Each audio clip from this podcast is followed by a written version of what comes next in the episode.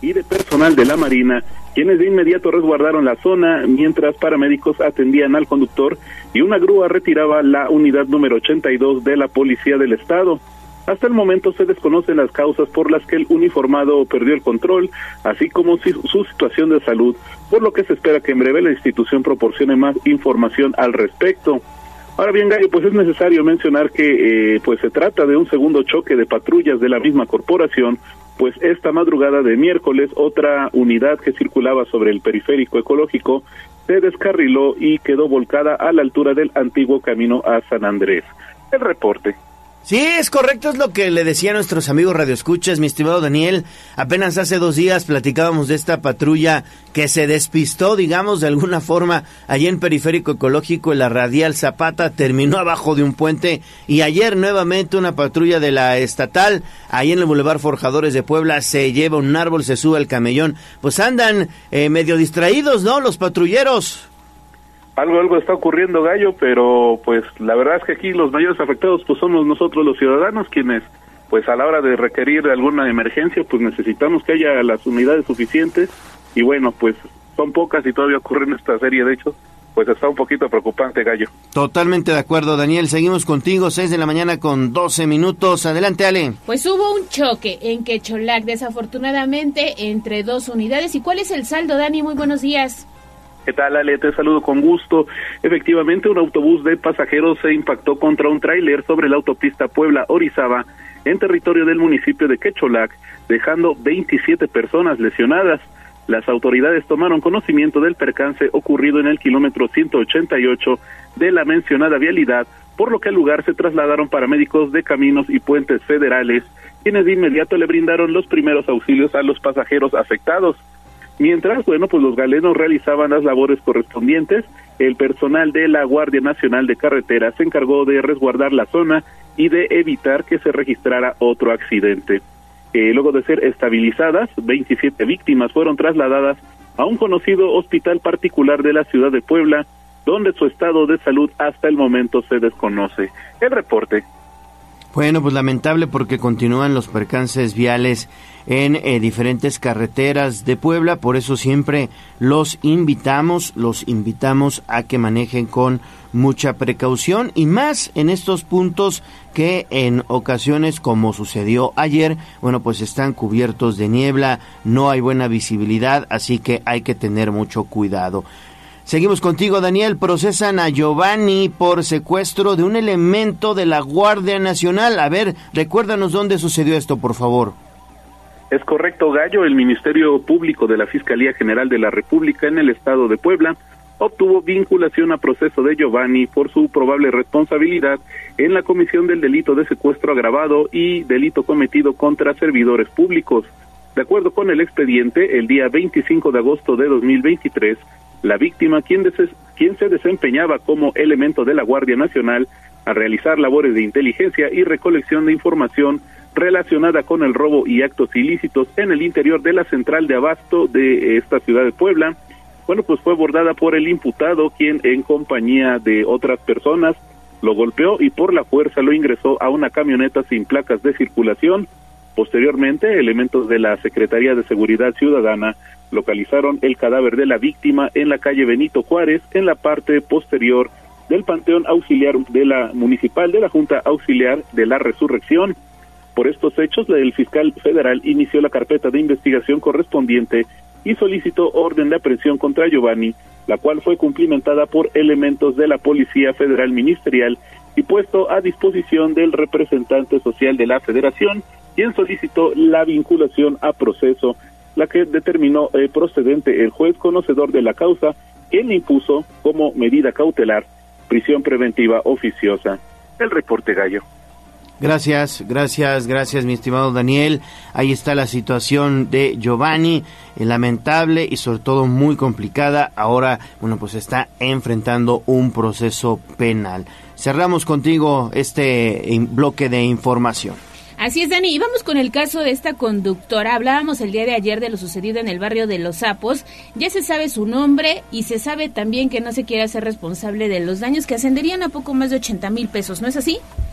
Es correcto, Ale, un hecho realmente desafortunado. Y es que, bueno, tras haber atropellado a una joven en inmediaciones del callejón de los sapos eh, darse a la fuga y luego ser detenida. La presunta responsable se sabe que, bueno, pues sí, se niega a cubrir los gastos médicos. Y es que, bueno, a través de redes sociales se difundieron este miércoles videos en los que se ve a la conductora de una camioneta de la marca Ford de color gris con matrículas TYU 9430 del estado de Puebla, avanzando a pesar de que varios transeúntes intentan impedir que se dé a la fuga, tras lo cual al lugar llegaron elementos de la policía municipal que nada pudieron hacer para evitar que huyera. De acuerdo con los inconformes, la automovilista, quien ahora se sabe responde al nombre de María Angélica, había atropellado calles atrás a una adolescente de 16 años de edad, por lo que intentaron impedir que se fuera. Tras una persecución, la presunta responsable fue detenida en inmediaciones de los fuertes de Loreto y puesta a disposición de las autoridades correspondientes. Sin embargo, al irla afectada a ser consultada a una clínica, se determinó que había sufrido varias fracturas en la pierna izquierda y que los gastos ascienden a los 80 mil pesos, situación que María Angélica se negó a aceptar, pues indicó que no va a cubrir dichos costos. Hasta el momento se desconoce cómo va a proceder la familia de la joven afectada ante la negativa de la probable responsable, por lo que se espera que en breve las autoridades intervengan a fin de lograr un acuerdo reparatorio entre ambas partes. El reporte, Ale. Pues ahí está. Lamentable situación. Primero la riega, anda dándose a la fuga y demás, y ahora se niega a pagar, pues lo que tiene que ser, ¿no? Pues sí, lo que marca la ley por este hecho irresponsable cometido allá en la zona del centro histórico. Decían los comentarios de los amigos que nos siguen a través de redes sociales, pues si no ha cambiado las placas, menos va a cubrir un pago. pero en este caso, bueno, sí se tiene que hacer responsable. Hay una chica que lamentablemente resultó lesionada y tendrá que enfrentar a la justicia. Gracias, Daniel Jacome. Regresamos contigo más adelante. 6 de la mañana con 17 minutos. Mientras tanto, estamos arrancando motores. Vamos a hacer pausa y volvemos con más información.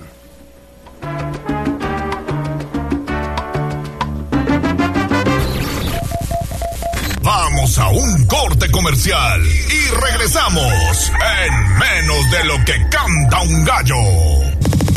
Esta es la magnífica, la patrona de la radio.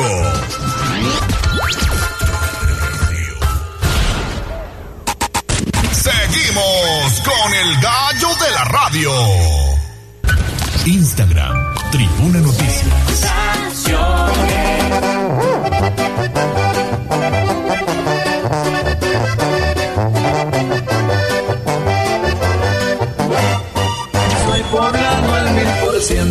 Me la rifo donde sea. Entidad al descubierto en Tribuna Matutina.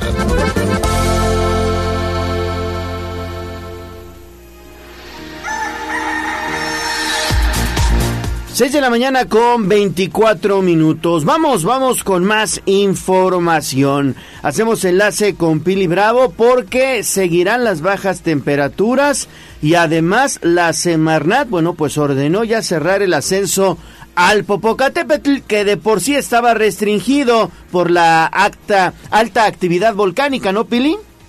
Sí, pero recuérdate que durante esta temporada hay muchos excursionistas, alpinistas que pues realizan excursiones al Popo, eh, aunque esté cerrado, pero lo realizan al parque para que, eh, bueno, pues en aspiraciones de ver el hielo, incluso hasta de patinar, más que nada por eso. Bueno, pero vamos a empezar. Para el resto del fin de semana y del año nuevo, seguirán los fríos debido a que ya entró el Frente Frío número 20 por lo que se advierte que el ambiente continuará con frío y con heladas, acompañadas de bancos de neblina como ayer y como ocurre seguramente hoy. Habrá lluvias ligeras en algunas partes del estado y la sensación de humedad con temperaturas en zonas urbanas llegará de 6 grados y en las zonas elevadas como sierra hasta 2 grados, por lo que se mantiene la recomendación de vigilar las comunidades limítrofes con Veracruz, donde hay norte y que sin duda afecta al puerto y a los municipios que colindan. Y como parte de las acciones preventivas, la Secretaría de Medio Ambiente del Gobierno Federal emitió un aviso porque ordenó cerrar el acceso al Parque Nacional Iztapopo y al Nevado de Teluca, áreas que estarán cerradas hasta nuevo aviso debido a las bajas temperaturas. La medida se adoptó porque mucha gente en esta temporada de vacaciones realiza excursiones a estos parques en busca de hielo para patinar o para acercarse al cráter como parte de su aventura. Por eso, Semarnap dio a conocer que esto se debe a las condiciones meteorológicas y que resultaría de riesgo a la gente, incluyendo a los alpinistas profesionales. Las condiciones que privan en la zona son baja visibilidad por la neblina, rachas de viento fuertes, cristalización en los caminos de terracería y senderos, alto riesgo además de sufrir accidentes o hipotermia. Para prevenir accidentes o hasta pérdidas humanas, por eso Semarnap determinó cerrar el acceso de visitantes a este parque hasta nuevo aviso. Recomendaron a los turistas posponer sus visitas hasta que las condiciones de clima permitan el reingreso. Los accesos al Popocatépetl estarán vigilados por elementos de la Secretaría de la Defensa Nacional y también estarán alertas en paso de Cortés por si hay algunos osados desobedientes. Por su parte, Senapred exhorta a no acercarse al volcán, sobre todo al, al cráter, por el peligro que implica pues la caída de fragmentos incandescentes. Por todas estas razones, Gallo pues se ordenó el cierre, no permitir el acceso pues a los alpinistas o a excursionistas que les gustaba o les gusta acudir en esta temporada al Popocatépetl. Ese es el reporte, Gallo. Bueno, pues ahí está entonces la información. Muy oportuno este cierre, esta restricción de excursionistas o de aventureros o de alpinistas en general, montañistas a la zona del volcán Popocatépetl, sobre todo porque, bueno, pues aparte de que hace mucho frío, bueno, pues también se pueden generar ahí algunas tormentas de nieve. Son zonas muy, muy altas. Muy bien, Pil, regresamos contigo en un momentito más, por favor. 6 de la mañana con 28 minutos y sigamos hablando precisamente del frío porque ayer la neblina se observó Exactamente, en diferentes puntos de la ciudad. Fíjate que en estos momentos a través de redes sociales están compartiendo que al sur de la ciudad ya viene la neblina. Nos vamos a asomar más al ratito a ver si esto es verdad. Pero el día de ayer la ciudad prácticamente amaneció con esta densa nube blanca. Adelante David, muy buenos días. Ale Gallo, lo saludo con muchísimo gusto. Ya lo comentas, Puebla amaneció ayer entre las nubes. Y es que ayer jueves una densa bruma cubrió gran parte de la, de, pues justamente al norponiente, norponiente de la capital poblana y municipios aledaños como Cuautla, Cuautlancingo, Gallo Ale, eh, Las Cholulas y la zona industrial de Finza. Y es que, pues, estos son algunos de los efectos que se generaron ayer derivado del Frente Frío número 20 que ya causa estragos en el territorio y es que, pues, esta bruma se forma cuando el aire se enfría, haciendo que los vapores de agua comiencen a condensarse y sucede cuando el aire húmedo entra en contacto con superficies frías o zonas muy abiertas, sumado a cuerpos de agua que se encuentran muy cerca a estas zonas. Pues ya lo veíamos ayer, Gallo Ale, los comentábamos en las imágenes justamente también para redes sociales. Eh, la neblina era bastante bastante densa y todo el día estuvieron circulando redes, eh, imágenes en redes sociales sobre diferentes puntos de la capital poblana, en algunos edificios de la zona de Angelópolis, donde se notaba que no se veía ya, digamos, la parte alta de los edificios cuando estabas a pie de calle y estando arriba también la neblina pues era muy, muy densa. Pues ayer estuvimos entre las nubes. Gallo, vale la información. Y sobre todo que esos panoramas seguirán observándose evidentemente porque de acuerdo a incluso comentarios de nuestros amigos del auditorio se trata de viento frío y bueno pues obviamente ahorita hace mucho frío. De resultado del Frente Frío número 20, así que abríguese, cuídese de las bajas temperaturas, hay mucha gente enferma y además irresponsable porque no se pone el cubrebocas. Vayan al doctor no se automedique, eso también es importante conocerlo, y vaya espectáculo el día de ayer. Así, a mí sí me dieron ganas de ir a encender la chimenea. Sí, la verdad es que sí, se antoja, se antoja. Ahora, si no les gustan los cubrebocas, vayan a buscar la, la vacuna, también hay vacuna contra la influenza, contra el COVID-19, vayan, vayan de verdad, hay que cuidarse mucho. Seguimos contigo, Daniel, ayer estuviste, como lo dimos a conocer de manera oportuna, en el dormitorio municipal, ¿qué más te comentaron? Platícanos. Así es, Gallo, David, David, nada más. Bueno, uno de los puntos importantes y además a tomar en cuenta en esta temporada de frío es el dormitorio municipal, un complejo con infraestructura adecuada para recibir personas que se encuentran justamente en situación de calle. Este año se registró una afluencia de aproximadamente 500 usuarios en total a lo largo del año y durante cada noche es normal encontrar de entre 12 a 15 personas. Un número, Gallo Ale, que además se incrementa en esta temporada decembrina. Sumado a esto, pues también el personal para ofrecer noches cálidas hacen cenas para celebrar Nochebuena y Año Nuevo. Estuvimos eh, platicando justamente con José Jesús, el encargado del dormitorio municipal, y esto fue lo que nos comentó. Tenemos cenas, tanto del 24 que fue que ya pasó, la de Navidad, y ahorita la de 31 día de Año Nuevo. Obviamente se hace algo especial, se hace un menú. Eh, si me dejas platicarte, consta de este pierna, pierna blanca, este espagueti alfredo, ensalada de manzana, ponche y un café o té una cena, la verdad, por demás cálida, que incluso, bueno, con este incremento de afluencia, pues también un momento para pasar ahí en ese dormitorio municipal para las personas que evidentemente se encuentran en alguna situación. Y es que, pues así el DIF municipal pone a disposición estas instalaciones haciendo recorridos para invitar también a las personas en situaciones desafortunadas y a pesar de eso muchos no aceptan ir. Estos recorridos los hacen sobre todo en el primer cuadro de la ciudad Gallo, pues para pues irlos a hacer la invitación y que hagan uso de estas instalaciones que muchas veces pues las personas se rehusan. Y a pesar de que pues les van y les hacen la invitación directamente estas personas no aceptan ir. Pues por eso que personal encargado pues continúa apoyándoles. Y en ese caso en el caso de que no acepten se les otorga un kit para sobrellevar las condiciones nocturnas que incluye evidentemente una cobija y un pequeño refrigerio que pues les hará tener algo en el estómago durante las frías noches que se han logrado vivir. Muchas personas sí aceptan, Gallo, eh, pues el, horario digamos de atención es de 6.30 de la tarde, durante pues ya a esa hora pueden hacer uso de las instalaciones y al otro día se tiene que desalojar la instalación 7.30 de la mañana, esto evidentemente para realizar toda la limpieza y que esté pues lista las eh, instalaciones para la jornada venidera. Así estas situaciones del DIF municipal Gallo, el dormitorio municipal que se encuentra allá en el camino al Batán. Es la información.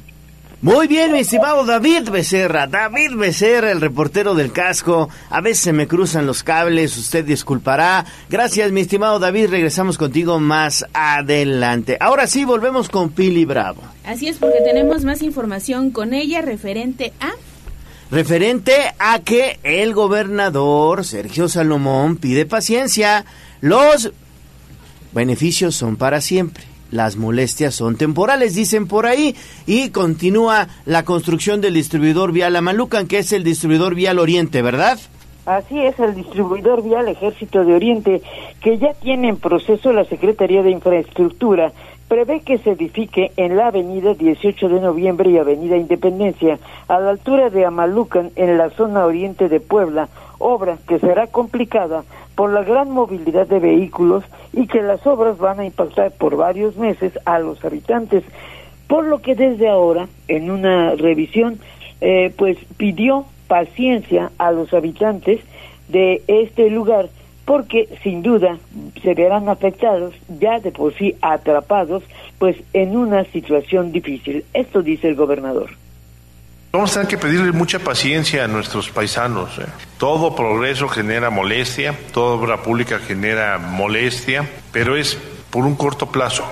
Los beneficios serán mayores en ese aspecto. Yo no sé qué tanto más podamos colapsar a Malucan, ¿eh? si ya está súper colapsada súper colapsado. Pasar el semáforo allá es un martirio y todo el tiempo. Entonces yo estoy seguro que la comprensión de los paisanos va a ser muy importante. Y bueno, estaremos en plena comunicación con la Secretaría de Comunicaciones y Transportes para que podamos ir agilizando en dos vertientes, ¿no? Y tratar de afectar lo menos posible este tema. Me comentaban que los tramos impactados de Ejército de Oriente, muchos no tienen que ver eh, con la vialidad corriente en este momento, ¿no? Podemos estar trabajando a temas aledaños en lo que se genera este tipo de acciones, ¿no? Para no tener una afectación mayor. Y es que, como dice, eh, esta obra van de la mano la Secretaría de Infraestructura y la de Movilidad y Transporte para, eh, pues, no afectar la circulación vehicular lo menos posible durante los trabajos que consisten en la construcción que de dos puentes superiores vehiculares, calles laterales y colector pluvial. Se habrá de intervenir una superficie eh, de 47.600 metros cuadrados Además está la rehabilitación de calles laterales y se construirá el colector. La intención es contribuir a mejorar la movilidad de los conductores y que los habitantes del oriente de la ciudad pues tengan mejores vialidades que las que actualmente tienen. Y bueno, esto sin duda impactará la movilidad de automovilistas de las colonias Chapultepec, Los Álamos, Ciudad Satélite, Plaza Samalucan y las juntas auxiliares de Canoa, La Resurrección y Senaparicio. La obra ya empezó, pero estará terminada hasta seguramente eh, pues después del verano del 2024. Es el reporte, Gallo. Bueno, pues ahí está entonces, Pili. Muchísimas gracias por la información. Importantísimo que, bueno, pues a partir de estas obras también los ciudadanos, pues seamos conscientes, porque, bueno, pues si queremos beneficios hay que sufrirlo un poquito, ¿no? Y son muchas colonias. De por sí ves que hay mucha circulación ahí en la avenida 18 de noviembre y en fin en todo ese sector.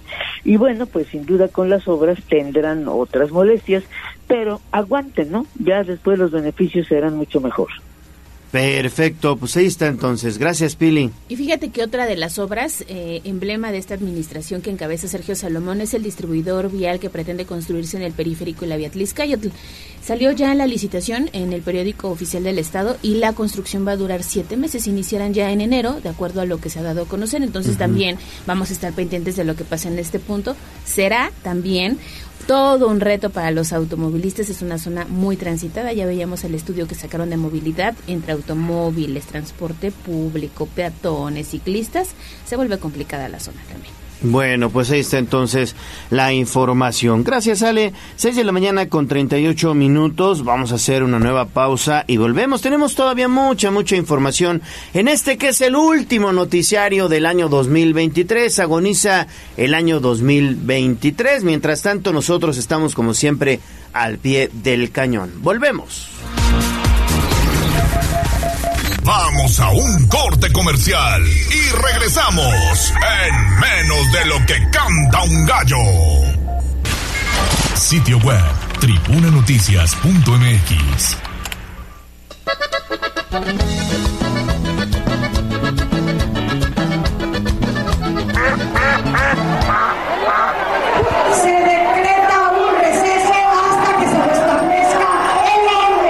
te hagas pato. Vamos con información de la política. En Tribuna Matutina. 6 de la mañana con 42 minutos, estamos de vuelta en Tribuna Matutina. Vámonos entonces con información de la política. Bueno, siguen las precampañas y ayer el precandidato a la gubernatura de Puebla, de Morena PT, Partido Verde, Nueva Alianza y Fuerza por México, Alejandro Almenta, estuvo en el municipio de Zacapuazcla y también destacó el papel que tienen los migrantes en la construcción de los diferentes proyectos de la entidad. ¿No es así, Lili? Te saludo con gusto, muy buenos días. Muy buenos días, Gallo. Igualmente te saludo con gusto y también al auditorio. Efectivamente, el desarrollo de la economía de las regiones en el Estado tiene un impulso importante en las remesas que envían migrantes a la entidad quienes ahora destinan su capital para inyectarlo en el territorio poblano y se han convertido en la primera fuerza de inversión. Así lo destacó Alejandro Armentamier, precandidato único al gobierno de Puebla por la mega coalición integrada por Morena, Partido del Trabajo, Partido Verde, Nueva Alianza y Fuerza por México, en el cuarto día de pre-campaña en el que declaró que la comunidad migrante merece respeto y dignidad. Vamos a escuchar parte de su mensaje. Y esa frustración migrante del migrante, sin duda, es el contraste de las historias de hombres y mujeres como el que hoy siendo migrante poblano es el segundo la segunda autoridad en la ciudad de Nueva York, el primer poblano que es segunda autoridad en Nueva York. Un gran aplauso a nuestros hermanos migrantes. Armentamier dijo que al ser hijo de migrantes conoce de cerca la vida de aquellos poblanos que viven en los Estados Unidos, aislados y con miedo de ser deportados, y aún así, destacó, hay miles de casos de éxito de paisanos que logran destacar en los diferentes ámbitos en los que se desarrollan. Finalmente, el precandidato afirmó que, incluyendo a todos los sectores de la población, es como se construye el humanismo mexicano, que ha impulsado Andrés Manuel López Obrador, líder máximo de la 4T, y al que dará continuidad Claudia Sheinbaum, quien seguramente será la primera presidenta de la República.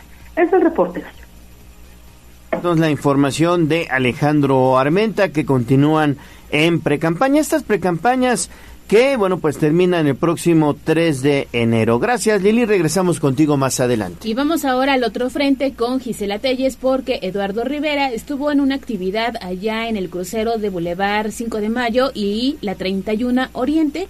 Dice que Morena no es invencible. Fíjate que hasta a mí me tocó medallón porque estuvieron diferentes brigadas en diferentes puntos de la ciudad y estaban repartiendo los medallones de la alianza que conforma el PAN. Los microperforados. Esos, esos, los microperforados con la imagen de Eduardo Rivera. Adelante, Gis, muy buenos días. Ale, te saludo con gusto, igual que a nuestros amigos del auditorio. Precisamente, Eduardo Rivera Pérez, precandidato de la coalición Mejor Rumbo para Puebla, aseveró que Morena no es invencible y le va a ganar.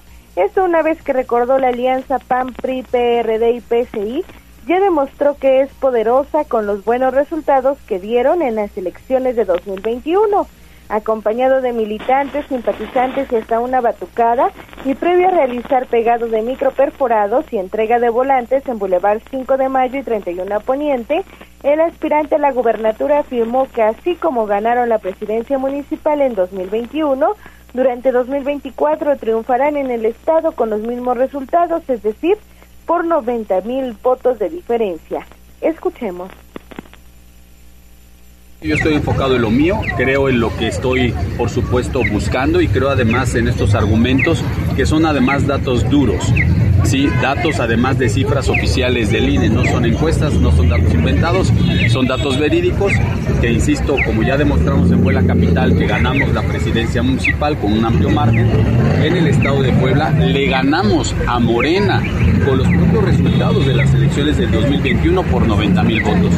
Por eso afirmo y sostengo, Morena no es invencible y le vamos a ganar aseveró que en su visita a Huachinango, Chignahuapan, Tepeaca, San Gabriel, Chilac, Tehuacán y Atlixco, ha observado un excelente ánimo de construir un nuevo y mejor rumbo para el Estado, y de ahí que los líderes y simpatizantes de la coalición Mejor Rumbo para Puebla seguirán enfocados en continuar haciendo su chamba. Sobre la estructura de su campaña dejó en claro que está sustentada en un grupo plural y con experiencia para dar batalla y ganar la contienda del próximo año pues en todos y cada uno de los partidos hay gente talentosa en el ámbito territorial, electoral, de comunicación, estrategia de campaña política, entre otros. Respecto a algunos nombramientos, dejó en claro que no tiene prisa en ese sentido y reiteró que el trabajo de la precampaña está muy bien coordinada con las dirigencias y los liderazgos de diferentes partes del Estado, siempre respetando los procesos que marcan los estatutos y la propia ley. Rivera Pérez manifestó que de manera formal invitó a Marco Adame, ex gobernador de Morelos, a que coordine su campaña, una vez que señaló nuevamente continuará trabajando de manera coordinada, respetuosa, en unidad y pluralidad con los diferentes partidos políticos. El reporte. Perfecto, bueno, pues ahí está entonces la información. Gracias, Gis, gracias por tu reporte y seguimos con más, sobre todo porque precisamente ayer en este marco de volanteo y de la colocación de microperforados, el eh, dirigente municipal del Partido Acción Nacional, eh, Jesús Aldívar, dio a conocer que viene Xochitl Galvez el 3 de enero, ¿verdad? Así es, Gallo. Xochitl Galvez Ruiz, precandidata presidencial del Frente Amplio por México, visitará Puebla el 3 de enero de 2024 para acompañar a Eduardo Rivera Pérez y Mario Ríez Trapiña, precandidatos a la gubernatura y a la presidencia municipal de la capital poblana, respectivamente en su cierre de precampaña. Jesús Saldívar eh, Benavides, dirigente del Partido Acción Nacional en el municipio de Puebla, en entrevista, detalló que el evento se llevará a cabo en punto de las 18 horas en la Junta Auxiliar Ignacio Romero Vargas. Indicó que cuentan con un padrón de mil miembros activos en la capital poblana y de ahí que confió que en total pues acudirá esta cifra a saludar a los precandidatos a la República, el Estado y también la ciudad. Escuchemos. Para el cierre de campaña viene Xochitl Galvez, nuestra representante a nivel nacional. Va a estar aquí el 3 de enero en Romero Vargas, en Ignacio Romero Vargas. A las 6 de la tarde vamos a tener ahí un, evento masivo con em, nuestra representante, igual que con Eduardo Rivera y Mario Ristra. El reporte. Gracias, Gis. Nos quedamos, por favor, contigo. Faltan 10 minutos para las 7 de la mañana. Y bueno, vamos ahora con otra declaración que dio precisamente Eduardo Rivera, porque hay algunos funcionarios del gobierno municipal que quieren sumarse a la campaña. ¿Sabemos quién es Gis?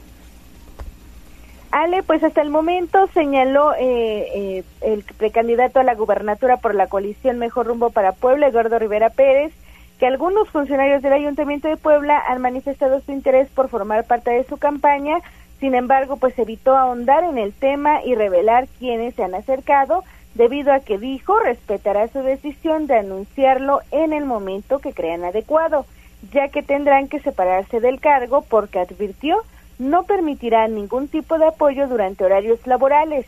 Puntualizó que el apoyo de las y los servidores públicos deberá ser fuera del horario laboral y sin desviar un solo recurso público, ya que son políticos honestos y comprometidos con la ley y también pues señaló que respetarán todas las reglas para no arriesgar el triunfo ni el buen comportamiento de la campaña. Escuchemos. Eh, algunos funcionarios municipales, en su caso, ya como lo comenté en otras ocasiones, si van a meterse a la campaña política tendrán que eh, separarse del cargo. No tendré yo absolutamente personal o apoyo de funcionarios ¿sí? que quieran estar en una campaña política, mucho menos en horarios laborales. Entonces, quienes integren tendrán que eh, renunciar al cargo público, sea de cualquier municipio, sea de Puebla, sea de algún municipio del interior del Estado que gobernemos o que gobierne algún municipio o algún partido de la Alianza. Rivera Pérez refirió que incluso antes de salir del gobierno de la ciudad, secretarios y regidores también expresaron su intención de participar como candidatos a diputados locales pero reitero que será respetuoso del momento en el que decidan darlo a conocer. El reporte.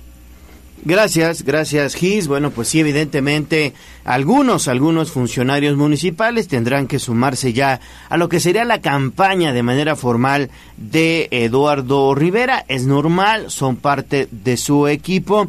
Mientras tanto, bueno, pues ahorita estamos hablando solo de una precampaña que se supone, entre comillas, mi estimada Ale Gis, amigos Radio Escuchas, estaría dirigida solo para militantes y simpatizantes de los partidos políticos. Sí, también es importante decirlo. Es un momento pues muy atípico porque hoy la gente está pensando ya en la cena de Año Nuevo, tuvimos la Navidad pero bueno, están haciendo su labor proselitista en este caso, como bien lo dices, dirigido a los militantes de estos partidos que hoy conforman esta alianza integrada por el PAN. Y vamos a ver qué pasa más adelante, ¿no? Muy bien, gracias Gis por tu reporte. Regresamos contigo más adelante, 6.53. Vamos a hacer pausa y regresamos con más información. Vamos a un corte comercial y regresamos en menos de lo que canta un gallo. Esta es la magnífica, la patrona de la radio.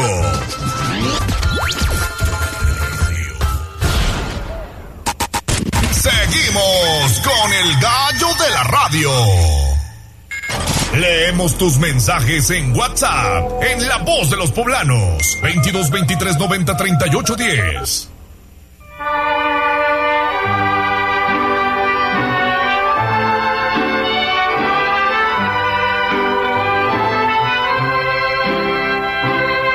En la fresca y perfumada mañanita de tu santo, recibe mi bien amada la dulzura de mi canto. Encontrarás en tu reja un fresco ramo de flores que mi corazón te deja, chinita de mis amores.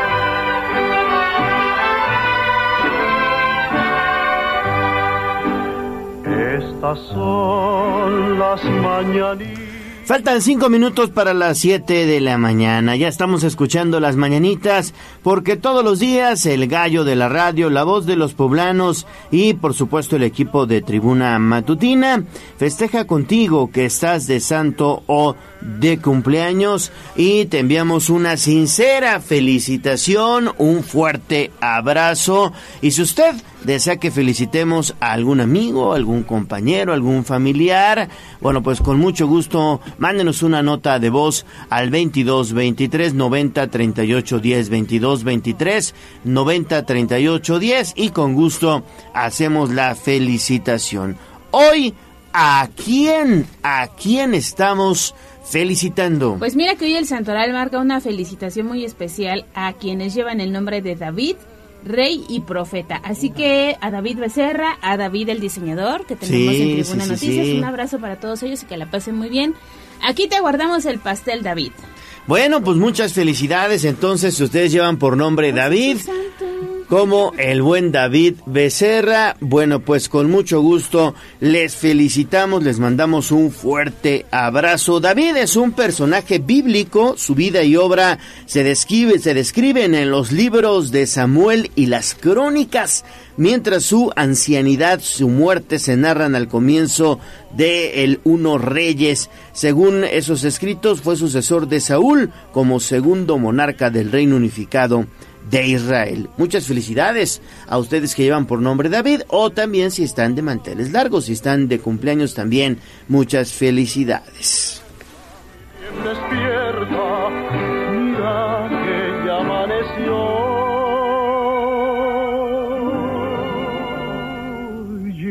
los pajarillos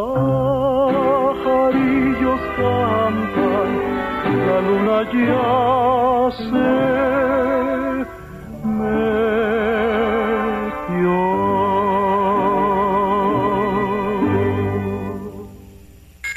Leemos tus mensajes en WhatsApp, en La Voz de los Poblanos, 22 23 90 38 10.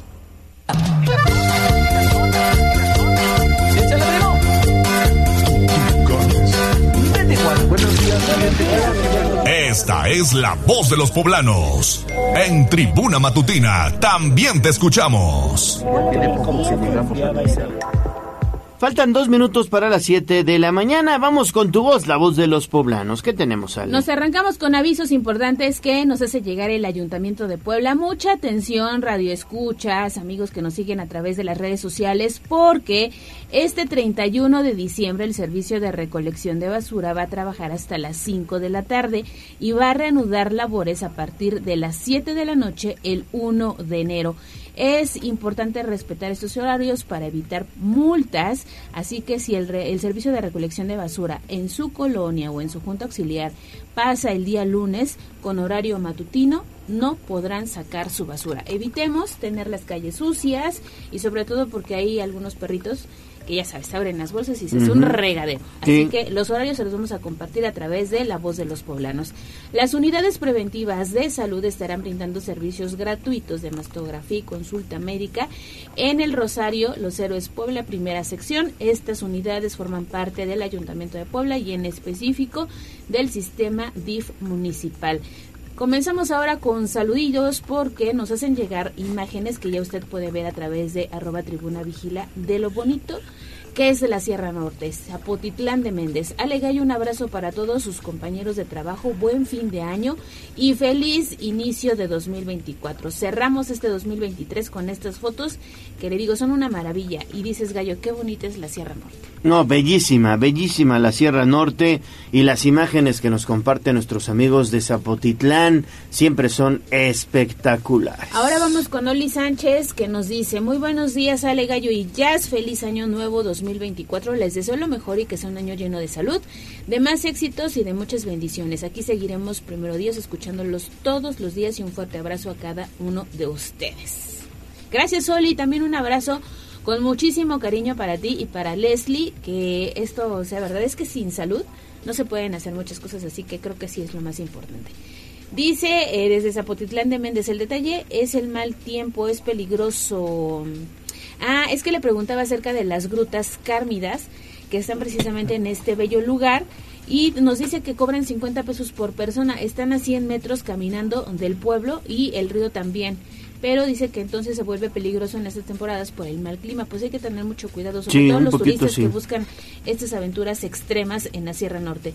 Y también tenemos otro mensaje de la terminación 9290 que nos dice que los semáforos están sin funcionar en la 13 Norte y 68 Poniente en la colonia 20 de noviembre. Hay una ayuda Ayuntamiento de Puebla que nos echa la mano reparando estos semáforos que no funcionan en este punto de la ciudad. Yas Guevara ya lo compartió a través de la voz de los poblanos. Y también tenemos a saludos de la terminación 2760 que nos está sintonizando esta mañana desde la zona de Balcones del Sur.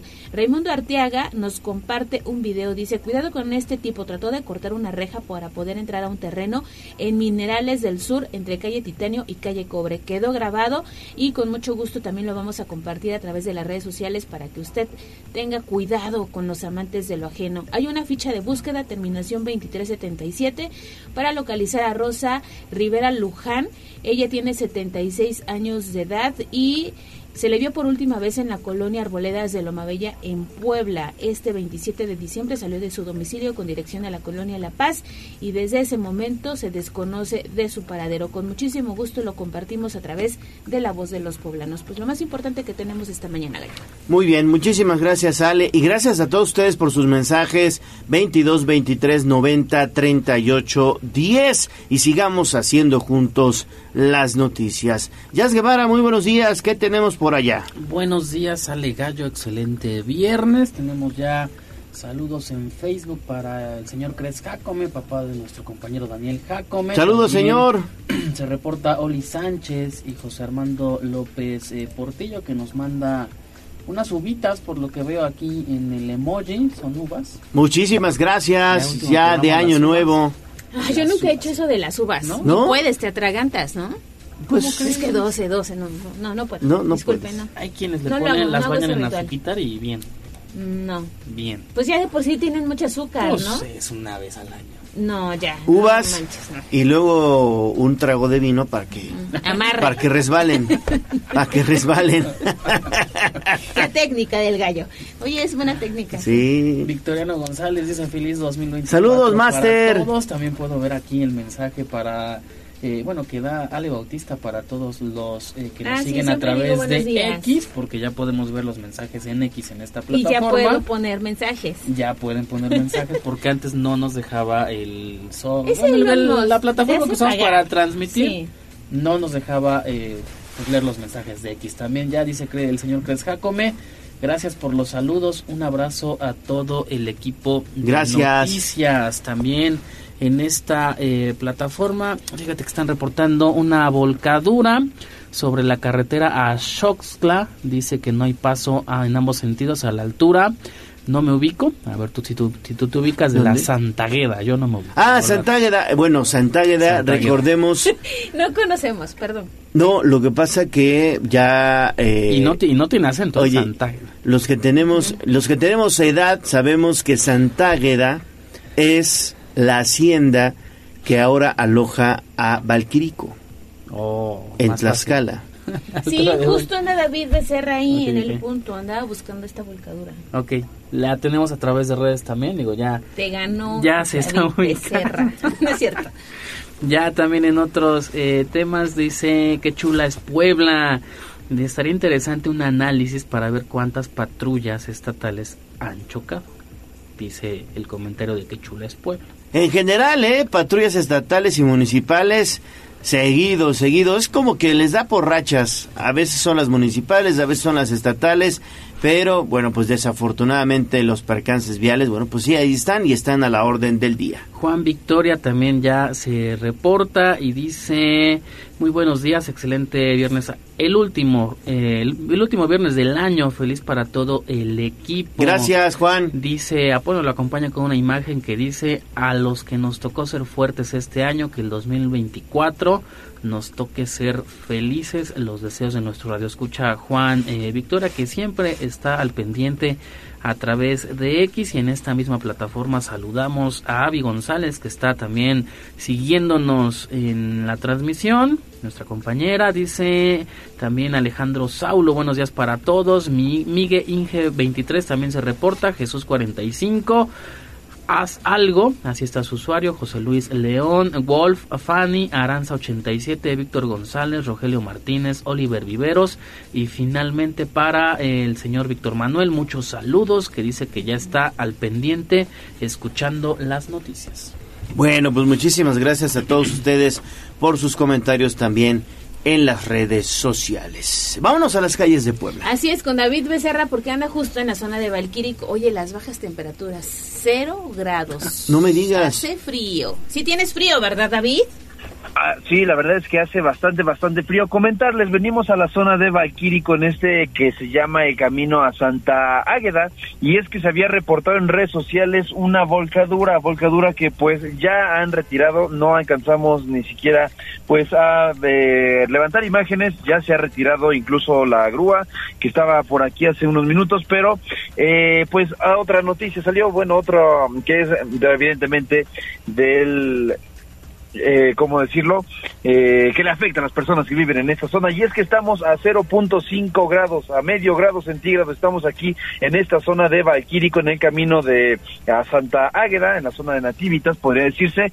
Toda esta zona también es de campos y es muy abierta, por lo que de pronto también se genera bruma. Hay una bruma muy leve, no como la que ayer se presentaba en Puebla, que ya reportamos hace unos minutos, pero sí hay una ligera bruma a pie, a ras de los campos y un poco de hielito comienza a notarse, pues también tomarlo muy muy en cuenta. Evidentemente el sol ya está saliendo y poco a poco se va a ir eh, pues calentando el ambiente.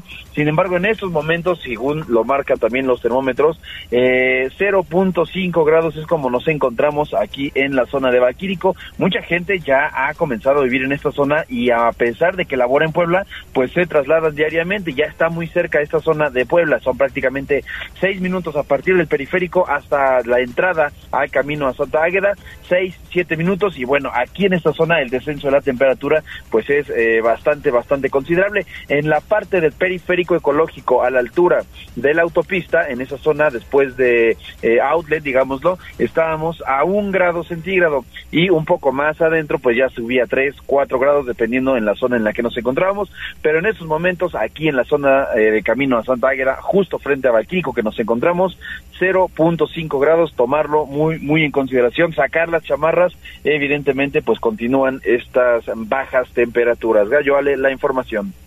No, sí está haciendo muchísimo, muchísimo frío allá en Valquirico, en la zona de Santa Águeda. Es eh, pues prácticamente un, un valle importante, eso ya del estado de Tlaxcala. Esa zona pertenece al municipio de Nativitas, Tlaxcala. Y sí, como bien lo mencionas, bueno, pues ya hay muchísima gente que eh, vive en ese en ese punto y se trasladan a la ciudad de Puebla e incluso a Tlaxcala o a la Ciudad de México. Así que bueno, hace mucho mucho frío y hay que abrigarse bien, por favor, David. Así es, Gallo, bien abrigados, sacar las chamarras gruesas, guantes incluso, porque pues sí, e, es, eh, temperatura la que se siente congelante y bueno, evidentemente lo primero donde ataca bueno, eh, las, extremidades son lo que se enfría, manos si no se tiene guantes o el, eh, la vestimenta adecuada, Gallo. Perfecto, David, muchas gracias. Seguimos pendientes. Siete de la mañana con nueve minutos, vamos a hacer la pausa y volvemos con más información. Vamos a un corte comercial y regresamos en menos de lo que canta un gallo. Esta es la magnífica, la patrona de la radio.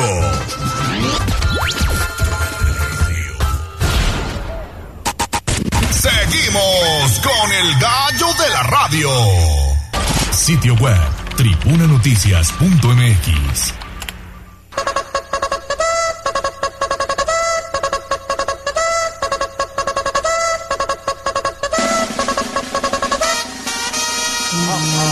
Más allá del pueblo y la zona conurbada. ¿Qué pasa en nuestras localidades vecinas? En Tribuna Matutina. De vuelta, de vuelta en Tribuna Matutina. Gracias por estar con nosotros. 7 con 11. Hacemos enlace ahora hasta Tlíscula Mixteca con Jocelyn Meneses. Jocelyn, ¿cómo estás? Te saludo con gusto. Muy buenos días. Hola Gallo, muy buenos días. Envío un saludo para el auditorio, también un saludo para Ale. Así es, estamos iniciando ya este viernes aquí del municipio, en el municipio de Atlixco, sin duda con información y también este con un clima un poquito frío, así que también para mantener los cuidados.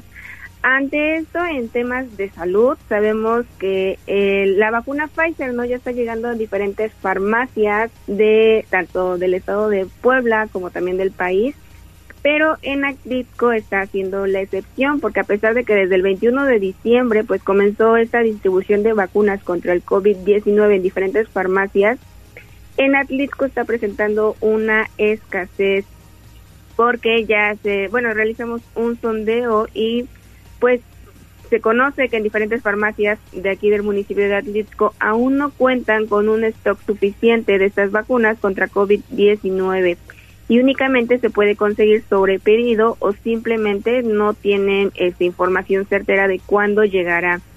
Estas, las farmacias donde supuestamente se pueden encontrar son las farmacias del ahorro, farmacias Guadalajara y farmacia Medina pero en esta solamente se pueden encontrar de una dosis o este por farmacia de las diferentes que se encuentran aquí en la zona centro, principalmente de Atlixco.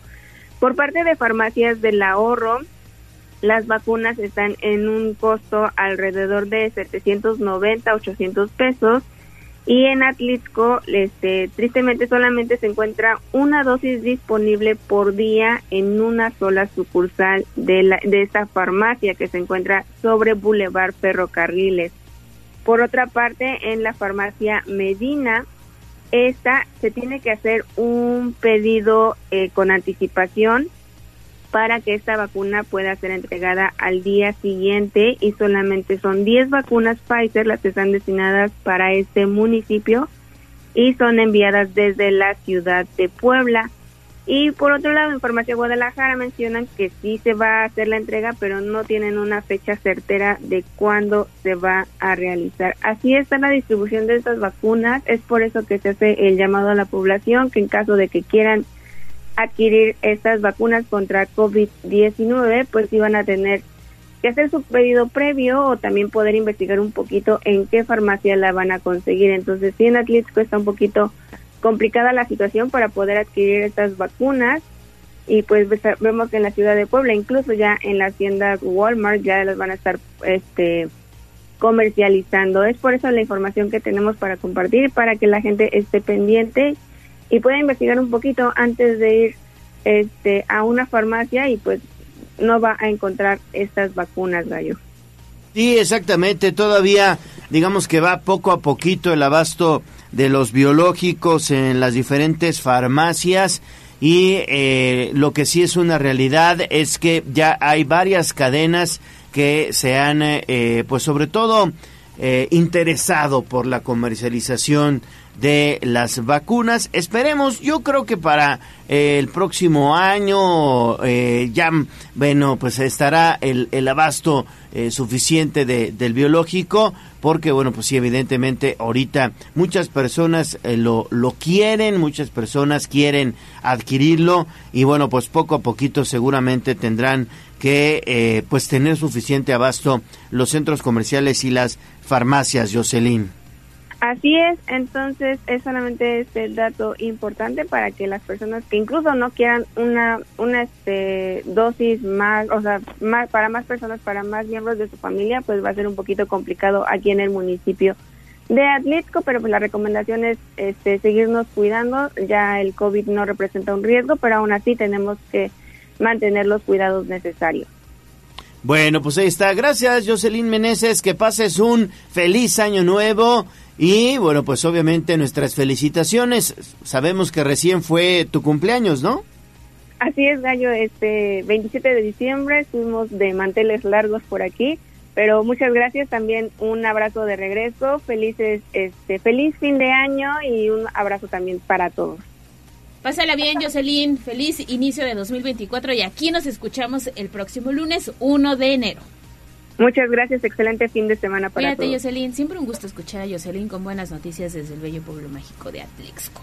Y si te parece, Gallo, cambiamos de tema. Te lo preguntaba fuera del aire. ¿Haces algún ritual para recibir el año nuevo? Yo sí, lo de las uvas. Sí, yo lo no. de las uvas. Yo no, ni con las maletas, fíjense, no. No barres el frente de tu casa. No, porque dicen que si barres de noche se va el dinero. Ah, entonces no. No. Bueno, yo no lo barro. La- pero Dicen. Ah. Hacia, hacia afuera. No, no, no hago nada de eso. La ropa interior No. de algún color. No. Me voy a animar este año para pedir algo amarillo. Ándale. Dinero, Sí, sí, sí, dicen pudiera que- ser. Y más adelante, Avi González también nos va a presentar un trabajo este especial sobre cómo anda la venta precisamente de ropa interior, porque mucha gente busca el rojo, ¿no? O a lo mejor otro color. ¿Tuyas, Guevara? Las uvas. También. Así que con azúcar. Con azúcar, con un buen de azúcar. Ah, bueno, pues ahí está. Para que la diabetes, chica. No, sí.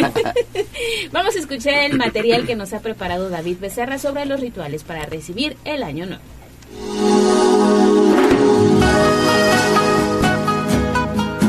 Se cierra el año, el ciclo está por concluir. Volvemos al punto de partida y cabalísticamente es una temporada cargada energéticamente y por ello las personas adoptan diversos rituales para asegurarse de comenzar con el pie derecho el nuevo ciclo y así realizarse como individuo. Uno de los más tradicionales y que prácticamente todas las personas realizan es el de las 12 uvas. Y es que en la cuenta regresiva que indica la llegada de la medianoche y con esto el cambio de año, se acostumbra a comer 12 uvas. Estas representan los 12 meses por venir y en cada uva que se ingiere se pide un deseo que se cumplirá el siguiente año. Otro muy representativo es el ritual para viajar. Y es que la tradición indica que si justo en el primer minuto del año nuevo usted sale a la calle para dar una vuelta a la cuadra acompañado de maletas, dentro de los próximos 12 meses realizará travesías de toda clase a distintos lugares. Si quiere realizar un ritual un poco más privado, el de la ropa interior es para usted. Y es que este otro clásico indica que dependiendo del color de esta clase de ropa, será hacia donde se incline su fortuna en el año venidero, teniendo como colores clásicos el rojo para el amor, el amarillo para el dinero, y más recientemente se han añadido otros colores como el azul para el bienestar físico o el blanco para solicitar paz. Otra manera de solicitar abundancia es el ritual del borrego, y es que se cree que colocando un borrego que sea esponjoso y con un listón rojo debajo de una puerta para dar la bienvenida al año nuevo, se atraerá prosperidad y abundancia al hogar. Si lo que necesita es deshacerse de energía negativa que siente que lo abruma, lo que debe hacer es barrer el suelo de su casa y lanzar los residuos al exterior. Así se quitará de la negatividad de encima y de todos los habitantes en su morada. Uno más que a pesar de que pasa desapercibido no deja de tener gran importancia para muchas personas y requiere de colocar un billete doblado en el zapato derecho para llamar a la abundancia económica los próximos 365 días. Sea creyente de estos rituales o no, el realizarlos es una manera divertida de salirse de la monotonía para convivir también con los seres queridos, además de que sí podría manifestar buena suerte para iniciar el año resplandeciente. Para Tribuna Noticias, David Becerra.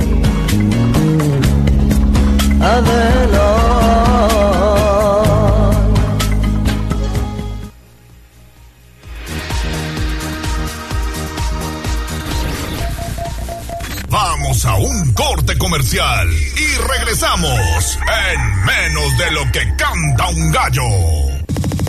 Esta es la magnífica, la patrona de la radio.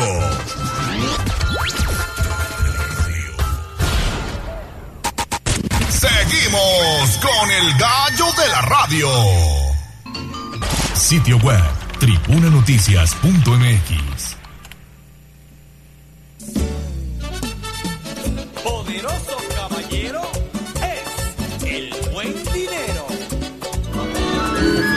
columna, tengo dos columnas, tengo tres columnas, sí. Parecen unas torres todas las monedas que yo he guardado aquí. Bien, ahorrar es el paso más importante, pero ustedes deberían aprender más sobre el dinero. El granero. Aquí nuestros consejos de economía. En Tribuna Matutina. De vuelta en Tribuna Matutina, son las 7 de la mañana con 24 minutos. Vámonos con información de la economía. Y es que estas son buenas noticias. Cerramos el 2023 con una importante derrama económica. ¿No es así, Lili? Adelante con tu reporte, por favor. Muchas gracias, Gallo. Pues fíjate que de acuerdo a datos del Sistema Nacional de Información Estadística del Sector Turismo de México, DataTour, de enero a noviembre de este año, Puebla recibió una derrama económica generada por los visitantes de 14.196.6 millones de pesos. Esta cantidad es 27% más alta que la recibida en el mismo periodo, pero del 2022, cuando por el mismo concepto ingresaron a la entidad 11.100.4 millones de pesos. El crecimiento fue de más de 3.000 millones. Este efecto positivo se replicó en el número de turistas.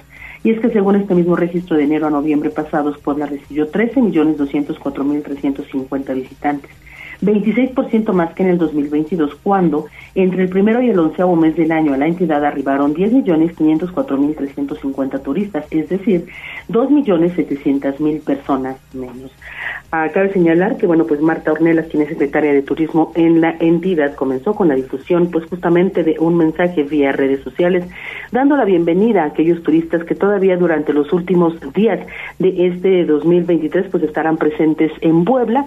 Y es que hay que destacar además que estas cifras, pues solamente son hasta noviembre, sin embargo, cabe, pues, eh, sumar los números que se acumulen durante este último mes, que además coincide con el último periodo vacacional del año. Pero vamos a escuchar parte de lo que ella dice desde el módulo turístico de la ciudad de Puebla estamos recibiendo a los turistas que están viniendo aquí a Puebla y decirles que estamos muy contentos porque este año Puebla generó 16 millones de turistas.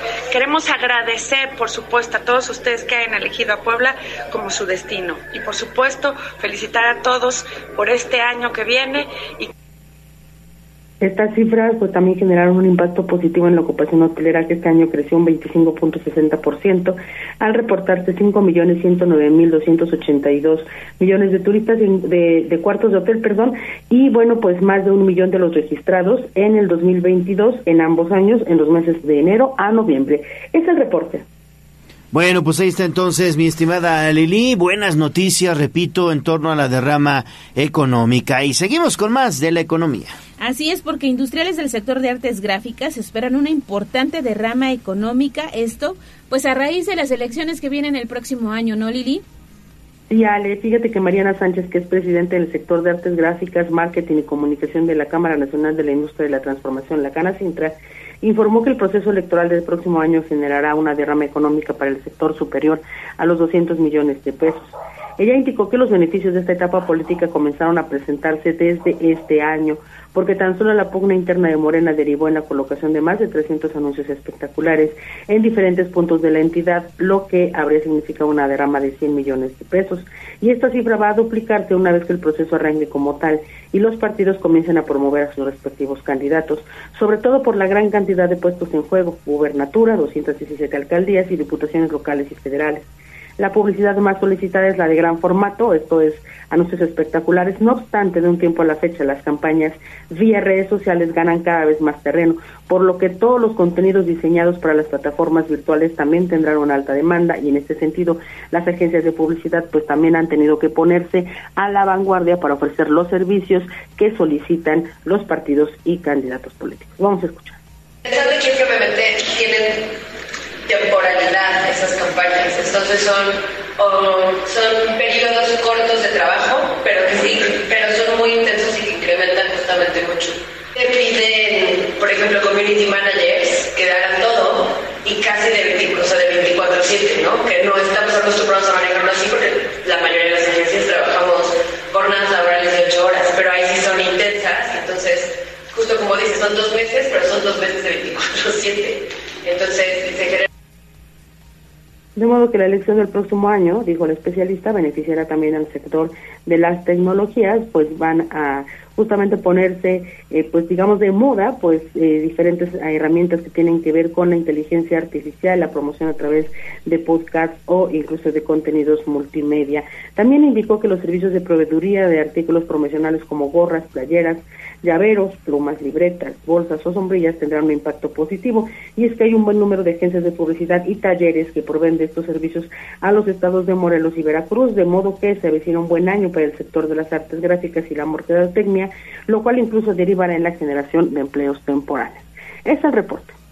Así es, Lili. Importante lo que acabamos de informar, sobre todo las nuevas tecnologías que de alguna manera, a lo mejor ahorita todavía en menor medida, pero que sí estarán afectando las artes gráficas. Esto es un hecho, Lili. Sí, sí, es un hecho. Ya desde hace unos años, yo creo que toda, ya las últimas dos elecciones, eh, Gallo, se han visto marcadas justamente por esta tendencia hacia la publicidad en redes sociales, en plataformas, la necesidad constante de llegar a los nuevos públicos y que bueno pues estos justamente se mueven por decirlo así en estas redes sociales eh, usando las nuevas tecnologías. Entonces pues a su vez los especialistas en marketing en publicidad han tenido que ir avanzando en el mismo sentido la especialista lo comentaba, ¿no? Este, pues ahora incluso se, se cuenta con, digamos, especialidades académicas, profesiones que ya están muy orientadas a desarrollar videos, desarrollar audios, desarrollar contenido, pues justamente que sea atractivo para estas plataformas y se está renovando, se está innovando en cuanto a la forma de publicitar y llegar al electorado, sobre todo al más joven. Fíjate que sí, hoy hay precandidatos que están centrando su campaña en las redes sociales y en tratar de viralizar sus videos. Sin embargo, no todos son Samuel García ni todos son Mariana Rodríguez. Que les caiga el 20 también, por favor. Si no a todos les queda, algunos quedan, quedan mal parados, incluso podríamos decirlo, Gallo. Lejos de darnos ganas de votar, nos dan como penita ajena. Sí, te da risa. y podríamos decir nombres, pero mejor no. mejor no, Ale. Mejor no. Oye, pues muy bien, le damos un giro a la información, Lili, porque la Canirac está reforzando la campaña de fin de año para evitar accidentes a consecuencia del consumo precisamente de bebidas alcohólicas, y eso es muy importante, ¿no? Sí, sin duda alguna, sobre todo porque en esta semana eh, última del año, pues todos los festejos, digamos, se multiplican.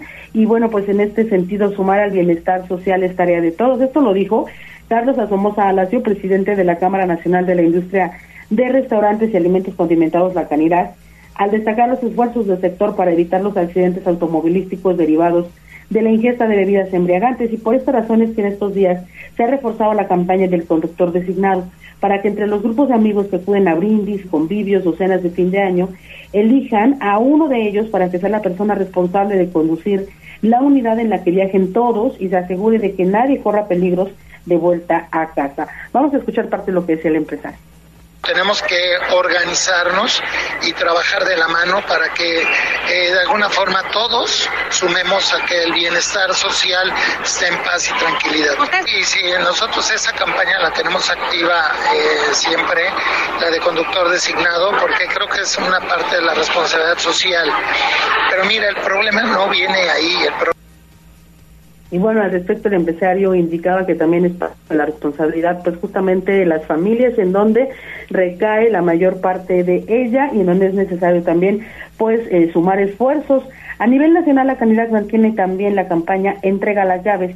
Esto en coordinación con otros organismos empresariales y empresas que ofrecen el servicio de taxis ejecutivos de plataforma y en algunos socios de la Canidad forman parte iniciativa, de modo que los clientes que ya no se sienten aptos para conducir entregan al personal del restaurante las llaves de su auto, el establecimiento se compromete a resguardarlo en un lugar seguro sin costo extra y también auxilian a la persona para que llegue a casa en un medio de transporte seguro.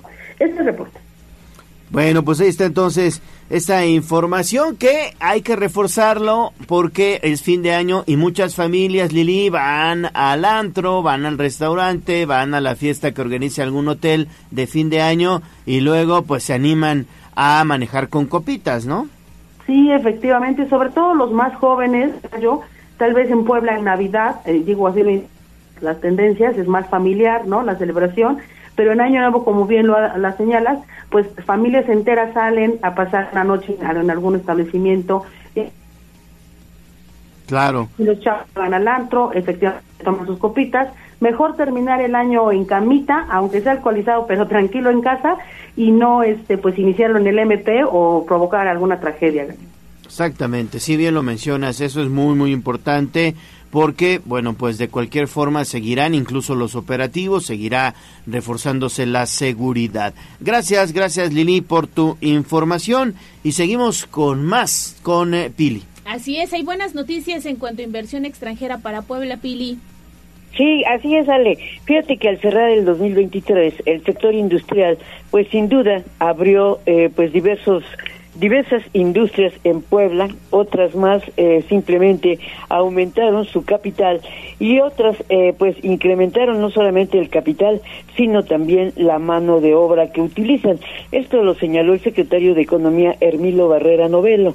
De acuerdo al balance industrial, la inversión extranjera es o fue para 104 proyectos. Esto dice de 104 proyectos de inversión. Estos ya están todos confirmados y aquellos que merecen la firma de un convenio de inversión ya se tienen firmados. Por el otro lado, los que no lo merecen porque los montos no lo ameritan ya han sido anunciados públicamente, ya han sido registrados ante la Secretaría de Economía Federal o bien ya han, ya han iniciado sus obras. Y de los únicos que están pendientes de anunciarse públicamente, les estamos dando un seguimiento puntual con los corporativos a nivel internacional para hacer los anuncios de inversión públicos en cuanto ya se puedan liberar.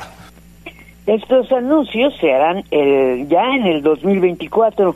Eh, Puebla, además de, destacar sus ventajas geográficas, permite conectar a las empresas hacia el sureste mexicano o bien hacia el norte o hacia el mar para transportación de mercancía hacia los puertos, los que realizan exportación.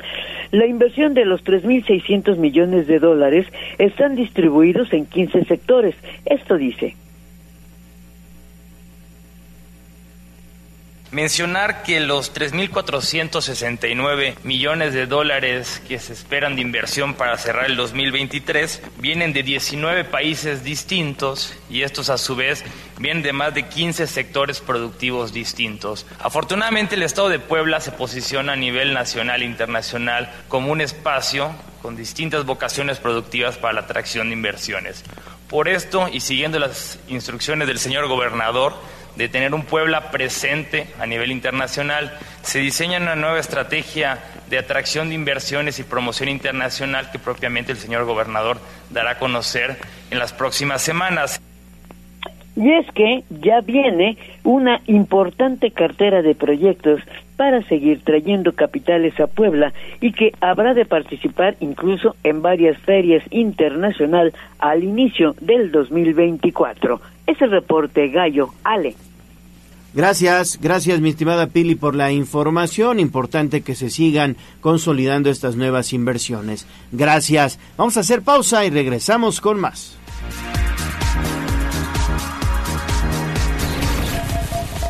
Vamos a un corte comercial y regresamos en menos de lo que canta un gallo. Esta es la magnífica, la patrona de la radio.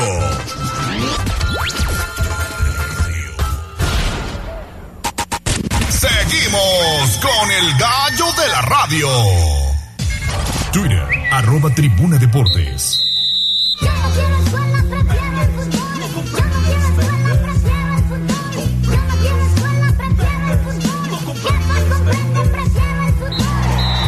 Fútbol, béisbol, box, lucha libre, automovilismo y todo el mundo del deporte con Ernesto Romero, Mario Montero y José Luis Sánchez Solá, el Chelis. Play Ball en Tribuna Deportes. 7 de la mañana con 41 minutos. Bueno, pues vamos a comenzar entonces con la información deportiva. Lo poquito que hay de información deportiva, porque recuerden ustedes que pues algunas ligas están de vacaciones, otras más hicieron pausa, pero bueno, hay importante información y es que el Real Madrid Comenzamos con el fútbol internacional. Anunció, anunció ya oficialmente la renovación del contrato de Carlo Angelotti hasta el 30 de junio del 2026, dos años más. Se acabó el sueño de Brasil. Dos años más de contrato para Carlo Angelotti en el Real Madrid. Y lo quería Brasil, ¿verdad? Pues eran los rumores que, eh, pues desde hace, ¿qué? Más de un año, desde que acabó el anterior mundial en Qatar 2022, pues sí se decía que Carlo Ancelotti ya estaba prácticamente apalabrado con Brasil y que nada más estaba esperando que acabara su contrato con el Real Madrid y demás y que Brasil, si bien es cierto que las eliminatorias de Sudamérica son muy muy largas, Brasil está sufriendo ¿eh? en, la, en la eliminatoria y no es eh, pues no es el lugar de Brasil. Sí, totalmente de acuerdo.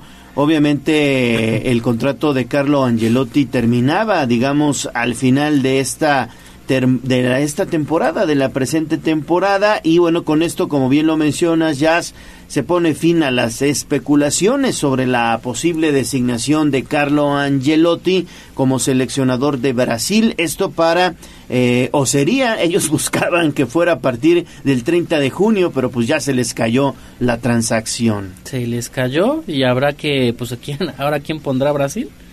Porque sí necesitan sacar y necesitan sacar la casta en la eliminatoria para el próximo mundial, porque pues tienen la exigencia y más con el campeón del mundo, que ahora sí está jugando un campeón del mundo de la eliminatoria, porque generalmente no la juegan. Exactamente. Pues tiene la, la exigencia de llegar al Mundial de México. El Scratch du Oro, el Scratch du Oro necesita un buen entrenador. Y es que Carlo Angelotti es muy exitoso, ¿eh? la verdad es de los mejores entrenadores del mundo. Fíjense ustedes, en sus cinco temporadas frente al Real Madrid, Carlo Angelotti ha acumulado 10 títulos que incluyen dos Champions League, dos Mundiales de Clubes, dos Supercopas de Europa, una Liga, dos Copas del Rey y una Supercopa de España. El club destaca el estatus único de Angelotti como el único entrenador que ha ganado cuatro Copas de Europa y ostenta el récord de más victorias en la historia de la competición con 118 triunfos. Además, se resalta que Angelotti es el primer entrenador en ganar las cinco grandes ligas de Europa, Italia, Inglaterra, Francia, Alemania y España. Es un es éxito. uno de los más grandes que tiene el Real Madrid, obviamente, y que sí, pues sí tiene su historia y demás. Y recordarás cuando se fue al Napoli que se llevó o que le gustó mucho el Chucky Lozano y demás. Sí, pues sí, obviamente sí, sí. no. Yo creo que en, eh, el equipo que, que ha tenido, donde ha tenido más éxito, pues sí es el Real Madrid. El Real Madrid, sin lugar a Carleto, dudas. que siempre está comiendo su chicle. Exactamente. Siempre. Es muy bueno, muy muy bueno, de los entrenadores más exitosos del mundo, conjuntamente con Pep Guardiola y eh, Carlo Angelotti. Y ahora, pues, poquitos, ¿eh? Poquitos. Había eh, temporadas o épocas que marcaban precisamente a buenos entrenadores. Eh, Muriño, tal vez Muriño de lo mejorcito que ha habido en el fútbol internacional, no ahorita, pero de épocas que han marcado época. Muriño, eh, que marcó época con el Real Madrid y con otros Con equipos Porto, de Italia y de a- Portugal. Llegó a conseguir la Champions. Exactamente. Eh, otro entrenador que marcó época en el fútbol internacional, Sir Alex Ferguson, que marcó época con Manchester United, con este Manchester United que era espectacular con Wayne Rooney y eh, con los inicios del propio Cristiano Ronaldo ahí en el Manchester United. Buenos, buenos eh, directores técnicos. Otro director técnico que seguramente ustedes lo recuerdan que marcó época con eh, eh, el fútbol internacional. Por ahí, eh, ¿quién pudiera estar? eh, A, lo mejor eh, Van Gaal, ¿no? Mm, De Holanda. Puede ser. La mejor Que marcó época con ese Chelsea. Barcelona. Fran Rijkaard, que después se apagó. Fran Pues nunca Rijkaard. volvió a dirigir, creo. Después, después de tener una generación dorada en Barcelona, se apagó Fran Rijkaard. Tuvo a Ronaldinho, tuvo a Deco, tuvo el propio Rafa Márquez en ese equipo de Titi Henry. Pues sí, Sí, pero na- ya no Iniesta, otra cosa. Y Xavi. obviamente, yo creo que pa- Pep Guardiola no lo puedes dejar Sí, olvidado en la sí, lista. sí, ¿eh? sí. No, Pep Guardiola que sigue siendo un triunfador, ¿eh? La verdad que sí. Y, y que seguramente le llegarán ofertas ya de Brasil, ¿eh? Porque Brasil quiere un técnico de ese calibre. Pero no creo que el Manchester City lo suelte. ¿eh? No. Acaba de ganar la Champions y no creo que le interese a, a Guardiola. Sí, sí, sí, sí. Se va a quedar, se va a quedar seguramente con el Manchester City, donde también ha hecho un buen trabajo y, y, bueno, pues ya poquitos técnicos exitosos así internacionales que han marcado época en los años recientes.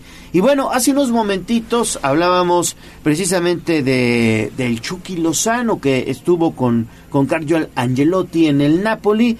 Bueno, pues está teniendo guiños eh, de la MLS el Chucky Lozano. El mexicano se encuentra viviendo ya su segunda etapa en el PSV tras dejar el Napoli en el verano y se encuentra pues obviamente eh, pues teniendo por ahí algunos guiños, teniendo algunas eh, ofertas digamos del, del fútbol eh, de los Estados Unidos, de la MLS y eh, durante el programa de fútbol picante eh, de ESPN, bueno pues el mexicano señaló que disfruta pues su presente en la segunda etapa en el PSB, pero aseguró que en un futuro analizaría emigrar a alguna otra liga de las que ha jugado. Y bueno, pues esta situación eh, ha pues vinculado un poquito ya el Chucky Lozano eh, en regresar a Europa para jugar, de dejar Europa digamos para jugar en Estados Unidos, ya que el Galaxy el Galaxy de Los Ángeles se mantiene interesado en fichar al mexicano, estando cerca de hacerlo el verano pasado, pero Irving terminó por regresar al PSV Eindhoven. Qué bueno, ¿eh? Qué bueno que siga en Europa. Todavía le da su edad para estar unas dos temporadas más, tres incluso, en el viejo continente. Pues van a, si, si decidió, los que llegan a o regresan de Europa al continente americano, esta MLS es prácticamente a ganar dinero porque pues sí ya digamos eh, pues ya no tendrán tanto reflector es lo que le pasó al Chicharo Hernández en su momento que ya ahorita está sin equipo incluso eh, los dos Santos que es Giovanni dos Santos Jonathan dos Santos pudo rescatar y cerrar bien eh, con el América eso es ventaja. Héctor Herrera que también se ha apagado terriblemente Carlos Vela que tiene algunos destellos y demás pero sí que está en edad aparte de seguir en Europa ¿eh? sí.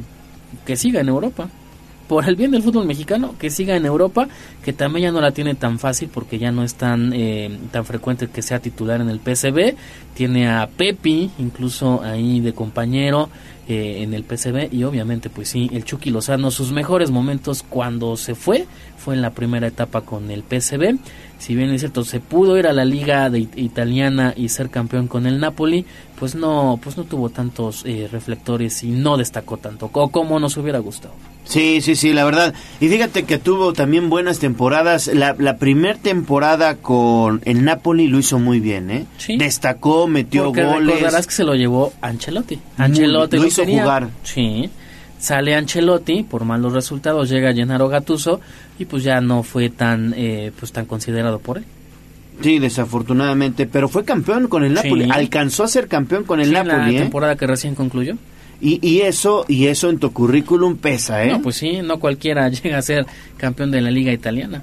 Exactamente, eso en el currículum pesa y bueno, pues obviamente la, la, la situación que tiene hoy el Chucky Lozano en Europa es por eso, porque tiene buen bagaje, buen currículum, ha sido campeón, no cualquier mexicano es campeón en Europa y él ya lo logró con el Napoli de Italia. Oye, y quien también ha hecho una gran temporada es este en el West Ham es Edson Álvarez, Edson ¿eh? Álvarez, que obviamente es de lo mejorcito eh, de jugadores mexicanos en el extranjero. Eh, pues llegó a la Liga Premier prácticamente a ser titular. He visto algunos juegos de esta, eh, bueno, de este equipo del West Ham y pues sí se le ve ya un jugador con toda la categoría, con la clase, con lo que ha aprendido desde que se fue o desde que salió de la América. Obviamente es un jugador que tiene para buscar eh, en un futuro llegar a otro equipo de más, eh, pues de más peso. Ayer el West Ham le ganó nada más y nada menos que al Arsenal. Sí. Al Arsenal. Y es que esa liga, la Liga Premier, es muy, muy competida y sin lugar o sin temor a equivocarme, yo creo que es la mejor liga en el mundo. La Liga Premier porque es, es ampliamente disputada, te puede cualquiera Muy te da partido, sí, sí, hasta que el que- hasta que el que recién asciende te da juego. Sí, muy, muy competida.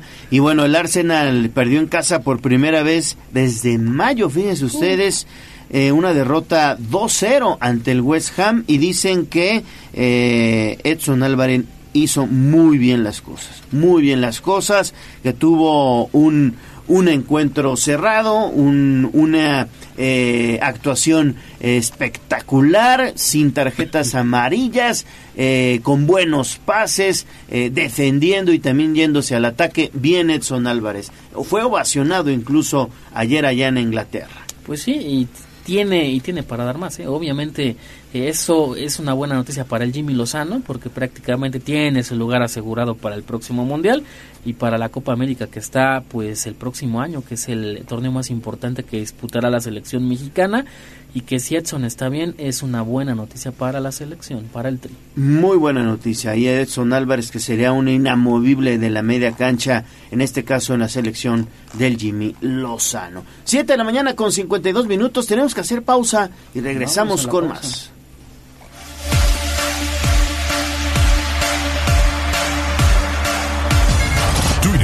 Arroba Tribuna Deportes. Vamos a un corte comercial y regresamos en menos de lo que canta un gallo. Esta es la magnífica, la patrona de la radio.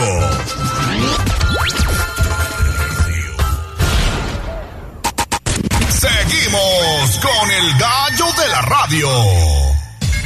Twitter, arroba tribuna deportes. De vuelta a los deportes, 7 de la mañana con 54 minutos. Primero, bueno, mira, te tengo un mensaje a, a propósito del tema antes de cambiar de, de, de, idea. Dice el señor Daniel, dice, buenos días, entrenador, el maestro Tavares de Uruguay. Pero yo le recuerdo a... Oscar Tavares. Oscar, Oscar sí. Washington Tavares. Sí, era bueno. Era bueno, pero yo le recuerdo a don Daniel que en los últimos juegos con la selección, selección uruguaya ya hasta se dormía. Sí, ya, ya, fotografías ya, que ya, ya, está grande, ya estaba, ya estaba cabe cabeceando. Ya estaba cabeceando. Creo que se retiró. Hay que saber retirarse. Pero sí marcó época sí Oscar marcó Washington época. Tavares, ¿eh? Dice 14 años dirigiendo a la Celeste. Sí, sí, sí. Bien. sí. ¿Cuántos mundiales ganó? Le pregunto al señor Daniel también. Ah, ninguno. Exactamente. Mar marcó generación. Marcó generación. Dice, dirigió al Boca, al Milan, y también obviamente dice que no podemos olvidar al Tuca Ferretti. Claro que no, el Tuca Ferretti marcó época que es más en Tigres. mexicano que otra cosa. Sí. Pero ahí está el comentario del señor. Sí, sí, sí, sí. Oscar Washington Tavares, buen entrenador de Uruguay. Desafortunadamente se le, se le, se le extraña porque hizo bien las cosas. Eh, logró por ahí, entiendo, un tercer o cuarto lugar. A ver, a ver si no mal recuerdo en algún mundial hizo bien las cosas con Uruguay y obviamente el Tuca eh, que marcó época también con Tigres de la Universidad Autónoma de Nuevo León. Y sí, que, que, no, que no sabía, bueno, yo no recordaba la verdad y apenas me vino a la, a la memoria. Tú recuerdas que Oscar Washington eh, Tavares, obviamente, no sé, y el señor Daniel tendrá obviamente los mejores datos, jugó en el Puebla. Ah, caray. No sé. Esa sí tengo, no, tengo no esa la duda. recuerdo. Tengo esa duda que la estoy eh, checando obviamente aquí en las estadísticas que tiene en que tenemos a, en internet, la magia del internet. No es mi época, la verdad, pero si el señor Daniel tiene ese dato que lo estamos buscando, ojalá que nos, nos pueda decir, ¿eh? Tengo esa duda, ¿eh? Pero le fue muy bien en sí, el jugó mundial. en Puebla. Ah, sí jugó en el sí, Puebla. Mira, estuvo el único equipo mexicano que estuvo ¿El como Puebla? futbolistas en el Puebla. Fíjate. En la temporada 76-77. En el 76 entonces Oscar Washington Tavares jugó en el Puebla. Oye, qué buen dato, ¿eh? Yo la verdad no lo recordaba. Sí, aquí su trayectoria como futbolista pues prácticamente fue en Uruguay. El único eh, pues experiencia fuera de su país natal obviamente fue en México, en el Puebla. 76-77.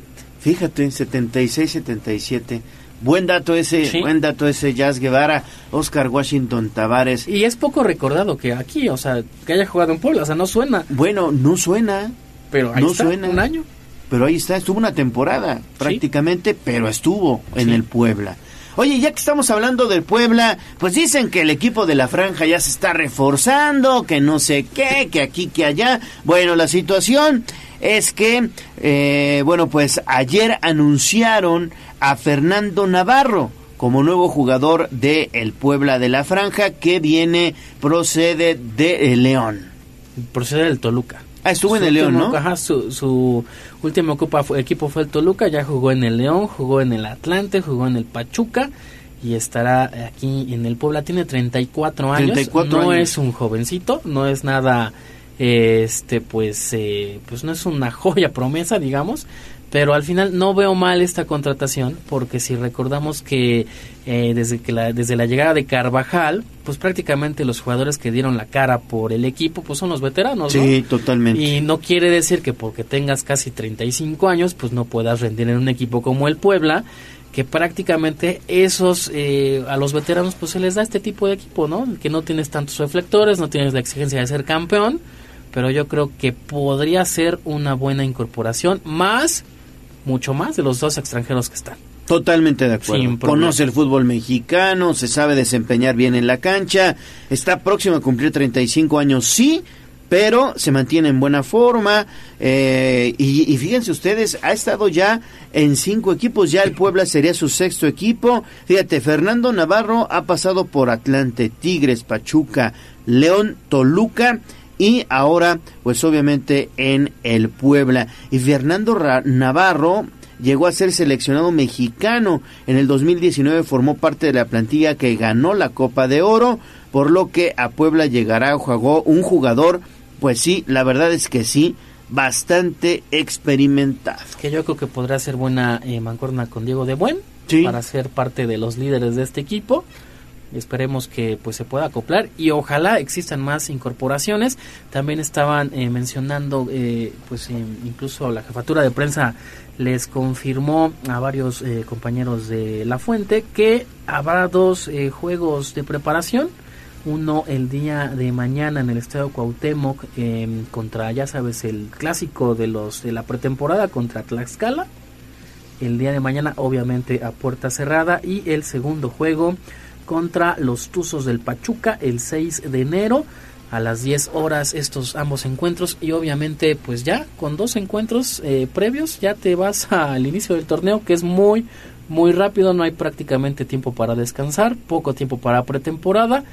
Y los, los jugadores que lleguen pues tendrán que llegar a aplicarse desde la jornada 1 ojalá existan más eh, pues incorporaciones. Se habla de la salida de Memo Martínez que será oficializada en las próximas horas faltan más jugadores creo yo Bueno, pues ahí está entonces la llegada de Fernando Navarro. Y ya nada más para terminar este dato que le debíamos a ustedes amigos radioescuchas fue eh, Oscar Washington Tavares en el Mundial de Sudáfrica 2010, donde alcanzaron el cuarto lugar.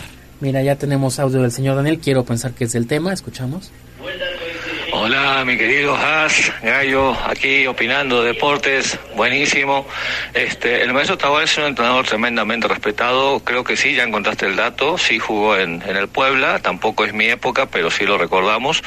Un entrenador que marcó una época en un proceso de dirección de selecciones nacionales, no ganó un mundial, Lamentablemente en un mundial solamente gana uno. En Sudáfrica le fue muy bien, obtuvo el cuarto lugar. Y en ese Sudáfrica, acuérdense, porque hay que tener memoria, si este hubiera VAR, Uruguay llegaba a la final con España, ¿eh? Eh, porque nos metieron la mano feo en el bolsillo en ese Mundial de Sudáfrica, fue campeón de la Copa América en el 2011, y a diferencia de los amados argentinos de muchos, mi querido Haas, ¿verdad? Este, eh, al maestro Tavares, Uruguay, hay una canción en Uruguay que siempre cantamos que decimos nunca favorito, siempre desde atrás, nunca nadie nos ha echado la mano en nada, ¿eh? como a los hermanos argentinos que, que sí fueron campeones del mundo, en tres ocasiones, según ellos, y en las tres mucho conflicto de interés. Pero bueno, un abrazo y qué bueno que recuerdan a un gran entrenador que marcó una generación de entrenadores, admirado por todos los entrenadores en el mundo. Y sí, ya estaba muy lastimado hasta de la cadera el maestro Tavares en los últimos años, pero dirigió a Uruguay en la última etapa 15 años, marcó un proceso de selecciones nacionales que sigue utilizando casualmente el gran maestro Bielsa también. Abrazo enorme, Wendy. Oye, que en ese, en ese Mundial de Sudáfrica, yo de los partidos que más 2010. recuerdo que me ha emocionado, no sé si era cuartos de final, pero ahora semifinales, creo que era cuartos, el juego contra Ghana. Sí, claro. Con, el, con la mano de Luis Suárez para evitar que entre, lo expulsan, falla este a Samoa Jan, creo que era Sí, el sí, sí, penal, fue un lo- partidazo. Lo, lo echa al, al poste y al final de cuentas con una panenca del loco Abreu pasa. Juegazo. Sí, fue un juego. Ese vale la pena verlo cuando no tienes nada que hacer. Sí, muy buen juego, muy buen juego. Y con la narración de Raúl Sarmiento cuando estaba en Televisa. la verdad. Buen juego. Gracias, señor Daniel. Y sí, como bien lo mencionas, en el 2011 fue cuando Uruguay consiguió la decimoquinta Copa América para su país. Bueno, obviamente derrotado en la final 3-0 a Paraguay. 3-0 a Paraguay. Bueno, gracias a todos ustedes por sus comentarios, gracias por estar con nosotros en Tribuna Matutina. Mientras tanto, hay que irnos a pausa y volvemos porque hay más noticias. Yo también soy.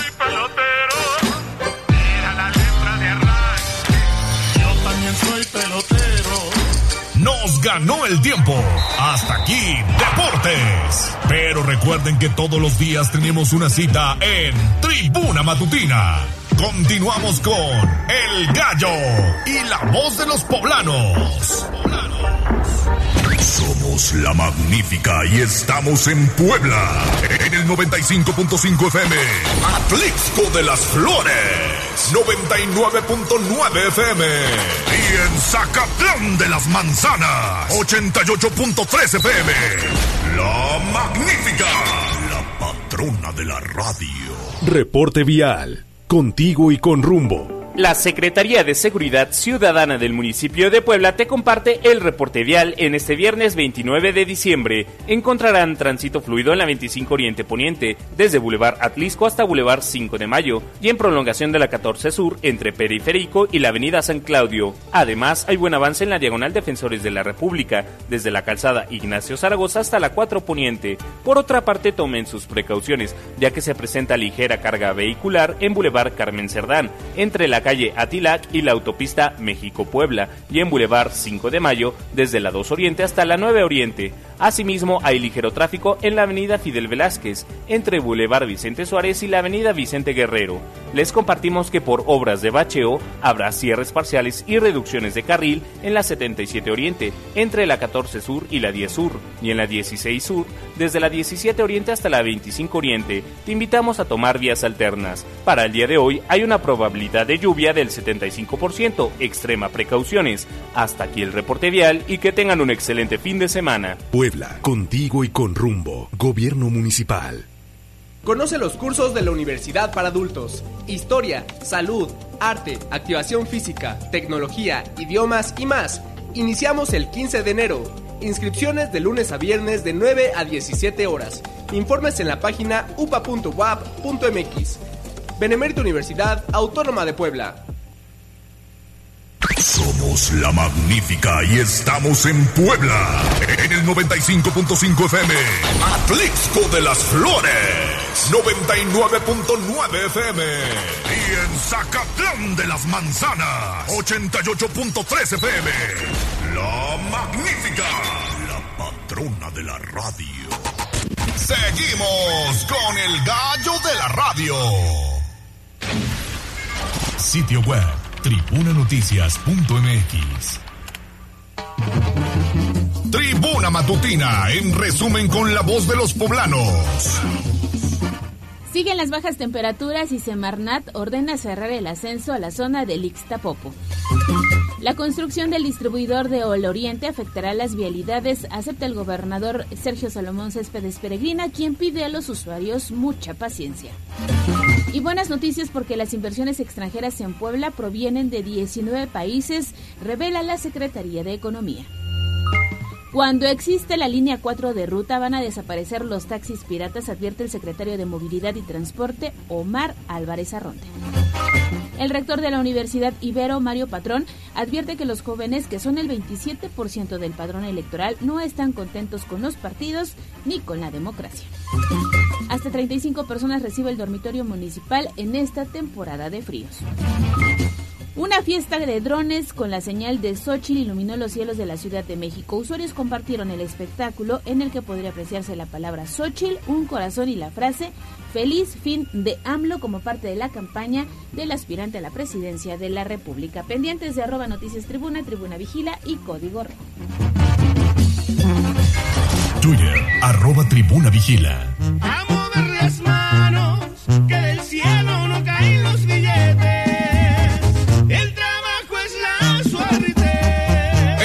Puebla. Sí hay chamba. Bolsa de trabajo. Tribuna matutina.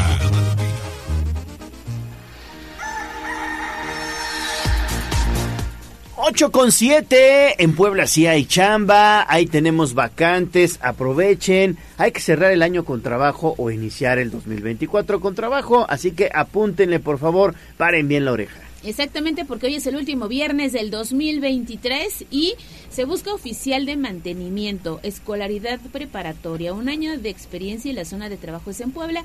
El salario mensual 10 mil pesos. Si ustedes están interesados, acudan hoy a las oficinas centrales del Servicio Nacional de Empleo, Callejón de la 10 Norte 806 en el barrio del Alto.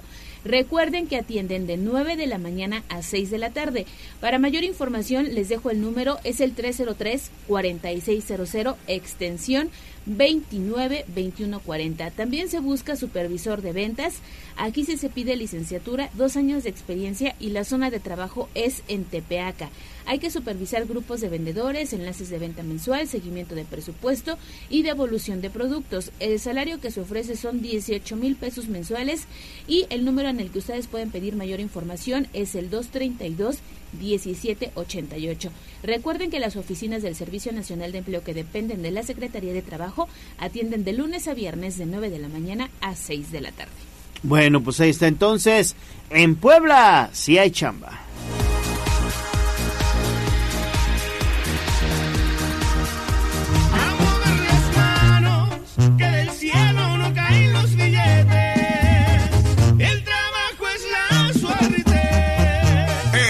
Puebla sí chamba.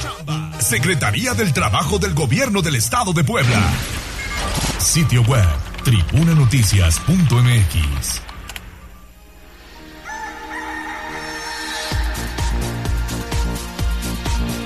8-9, vámonos con Pili Bravo, mi estimada Pili, ¿qué anda haciendo Fernando Morales? Platícanos. Pues nada, que fíjate que el aspirante o precandidato al gobierno del estado de Movimiento Ciudadano, Fernando Morales Martínez, ayer tuvo una jornada de volanteo por calles, por cruceros, mejor dicho, tanto de Angelópolis, allá en San Andrés Cholula, en Santa Clara Ocoyucan y en otras partes de la ciudad. Y bueno, pues en este volanteo estuvo acompañado de jóvenes haciendo este ruido.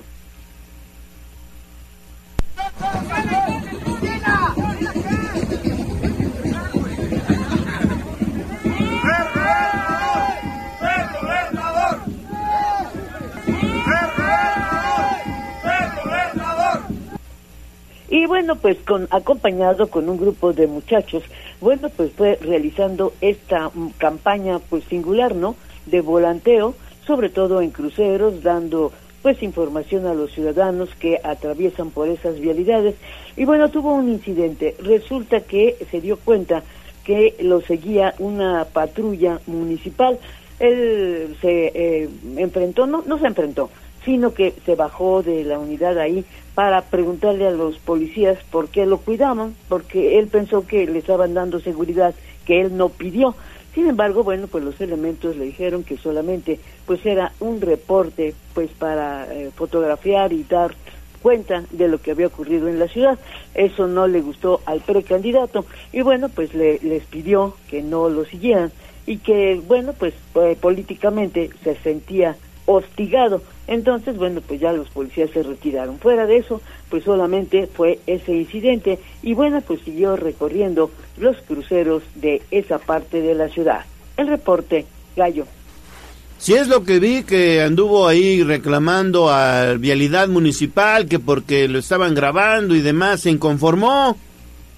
Sí, se inconformó, pero pues además él dijo yo no pedí seguridad porque pensó en principio que a lo mejor lo andaban cuidando vigilando, ¿no? Ningún precandidato ha pedido seguridad pública, ¿no? Entonces él bajó y dijo, no, pues ya le explicaron de qué se trataba y bueno, pues él pidió que no que no lo hicieran porque él no había pedido en ningún ni ha pedido ningún momento pues la seguridad de la policía. Así continuó pues su actividad de volanteo por los cruceros de Puebla. Perfecto. Pues ahí está entonces. Gracias, gracias Pili por la información. Regresamos contigo un poquito más adelante. 8 de la mañana con 12 minutos. Echamos un vistazo a las primeras planas. Sitio web tribunanoticias.mx. Un, dos, tres, nuestra sube para la guerra. Al grito del boceador. Esto es lo más destacado de la prensa escrita. En Tribuna Matutina. Nacional. Avi González, ¿cómo estás? Afortunadamente hubo ya buenas noticias, entre comillas, pero buenas, para los eh, mineros de la mina del Pinabete, allá en Coahuila. ¿Qué tal, Gallo? Ale, amigos del auditorio, muy buenos días. Efectivamente, y es que les comento que pues dos de los diez cuerpos que quedaron atrapados en agosto de 2022 en la mina El Pinabete, en el municipio de Sabinas, Coahuila, pues fueron localizados tras el retiro de 19 metros lineales de material de rezaga y polines al interior de la galería del eje transversal GW7, así como 4 metros lineales de galería del eje longitudinal GSN7. Tras un año y cuatro meses de los hechos, la Fiscalía General del Estado informó a través de un comunicado emitido la madrugada del jueves que la ubicación de dos cuerpos se dio tras los trabajos coordinados con la Secretaría del Trabajo del Gobierno Estatal, la Secretaría de la Defensa Nacional, la Comisión Federal de Electricidad, la Coordinación Nacional de Protección Civil y la Subsecretaría de Protección Civil de la entidad. La Fiscalía informó que procederá a los trabajos periciales para poder ide- identificar los restos hallados y de manera simultánea se seguirán en las labores de búsqueda en el lugar del resto de los mineros no localizados hasta el momento. Y es que la primera semana de agosto de 2022 se inundó la mina El Pinabete provocando varios derrumbes y pues 10 mineros quedaron atrapados y no pudieron salir. Y es que de acuerdo con la agencia, tras el accidente, las familias de los 10 mineros denunciaron condiciones de precariedad y acusaron al gobierno de actuar tarde y lento en el rescate. Por su parte, el presidente Andrés Manuel López Obrador prometió recuperar los cuerpos en unos meses, pero en junio pasado reconoció que el proceso tardaría hasta 2024. El gobierno mexicano pues defendió el comunicado que ha sostenido el compromiso con los familiares de los mineros a través de acciones concretas, incluyendo la indemnización a las familias y operaciones ininterrumpidas para buscar los cuerpos. El derrumbe reactivó pues esta polémica por la actuación de las mineras en la re- en la región donde se han registrado pues más de 100 muertos de personas dedicadas a la minería.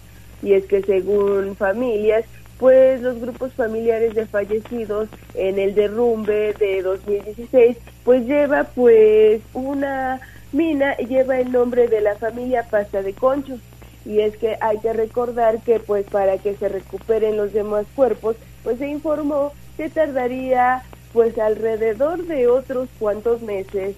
Gallo, es la, es la información que tenemos. Sí, así lo daban a conocer ayer las autoridades del Gobierno de México, específicamente la Coordinación Nacional de Protección Civil. Gracias, Avi. 8 de la mañana con 16 minutos. Mira, tenemos mensajes. La señora Josefina García de calle 3 Sur 3503 en Chulavista pide reparación de agua de Puebla. No quedó, dice que hay dos hoyos muy grandes que se llenan precisamente de agua en estas fechas. Y también nos escribe el señor Carlos Pérez que en la 18 Oriente entre 5 de mayo y la 2 Norte en la colonia Centro tampoco hay agua. Llevan ya dos meses, hicieron el reporte con los amigos de Agua de Puebla para todos, pero no han actuado. Lo canalizamos para que estén atendiendo estas dos situaciones en calles de la ciudad de Puebla. Gracias. 8.16, pausa y regresamos. Hoy es viernes de Minucias del Idioma. Vamos a un corte comercial y regresamos en menos de lo que canta un gallo.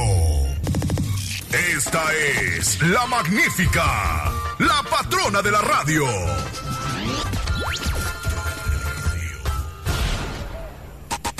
Seguimos con el gallo de la radio. No te aflijas, corazón, que otro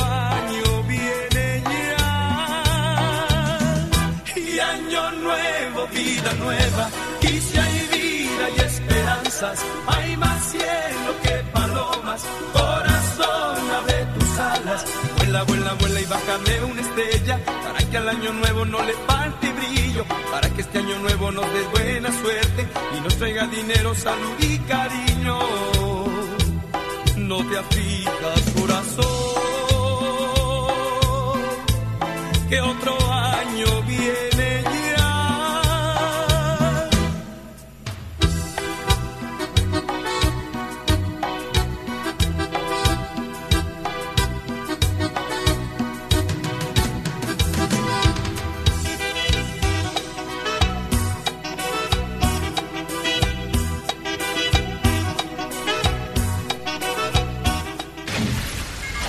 Sitio web tribunanoticias.mx.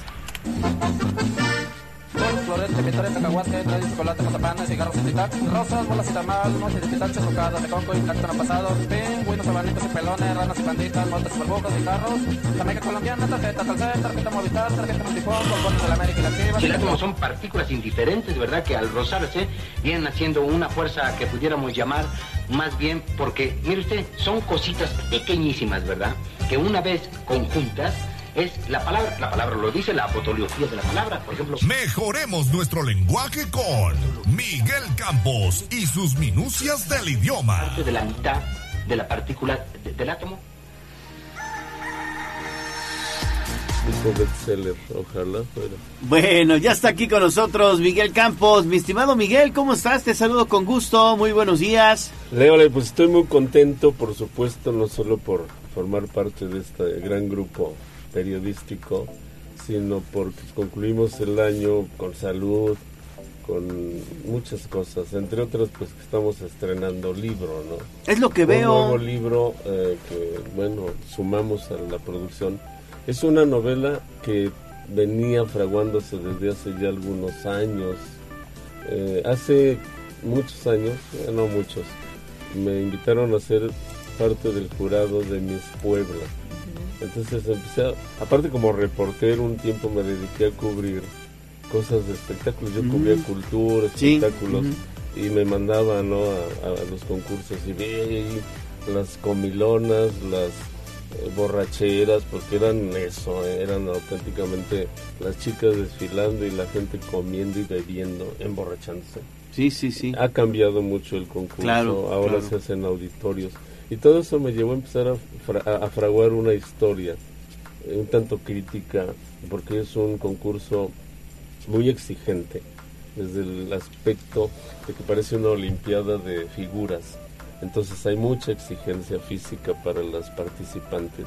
Y lo han ido disfrazando ahora de cuestiones como de cultura, pero no se les da porque si ustedes escuchan a las chicas cuando las entrevistan, no saben ni hablar. Sí, ¿no? No, No, tienen no. conocimientos generales. Hay excepcionalmente alguna, ¿no? Entonces, la novela, cuando yo la empecé a trabajar, no me salía hasta que pasando la pandemia me senté a escribirla y quedó. Finalmente la concluí hace como dos años, la fui puliendo hasta que dije ya, ya estuvo bien, hay que darla a conocer. Y me encanta porque es una historia crítica del concurso. La esencia es que una chica que se llama Gloria Celeste, que es la protagonista, gana el concurso dos veces seguidas. Es decir, Fíjate. dos años. Es Sí, dos primera años vez. ¿Por qué, gana. ¿Por qué gana? Porque es algo especial ella, ¿no? Muy especial. Incluyen por vez primera una computadora que califica, entonces la computadora decide que ella debe seguir y todo mundo la prueba. Pero se desata ahí un conflicto. Luego aparte hay un conflicto amoroso porque pues todo el mundo anda enamorado de ella.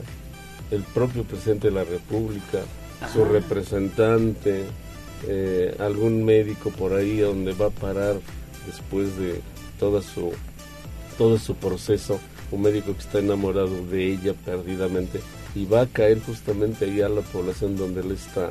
Entonces el médico intenta destruirle su belleza, ¿no?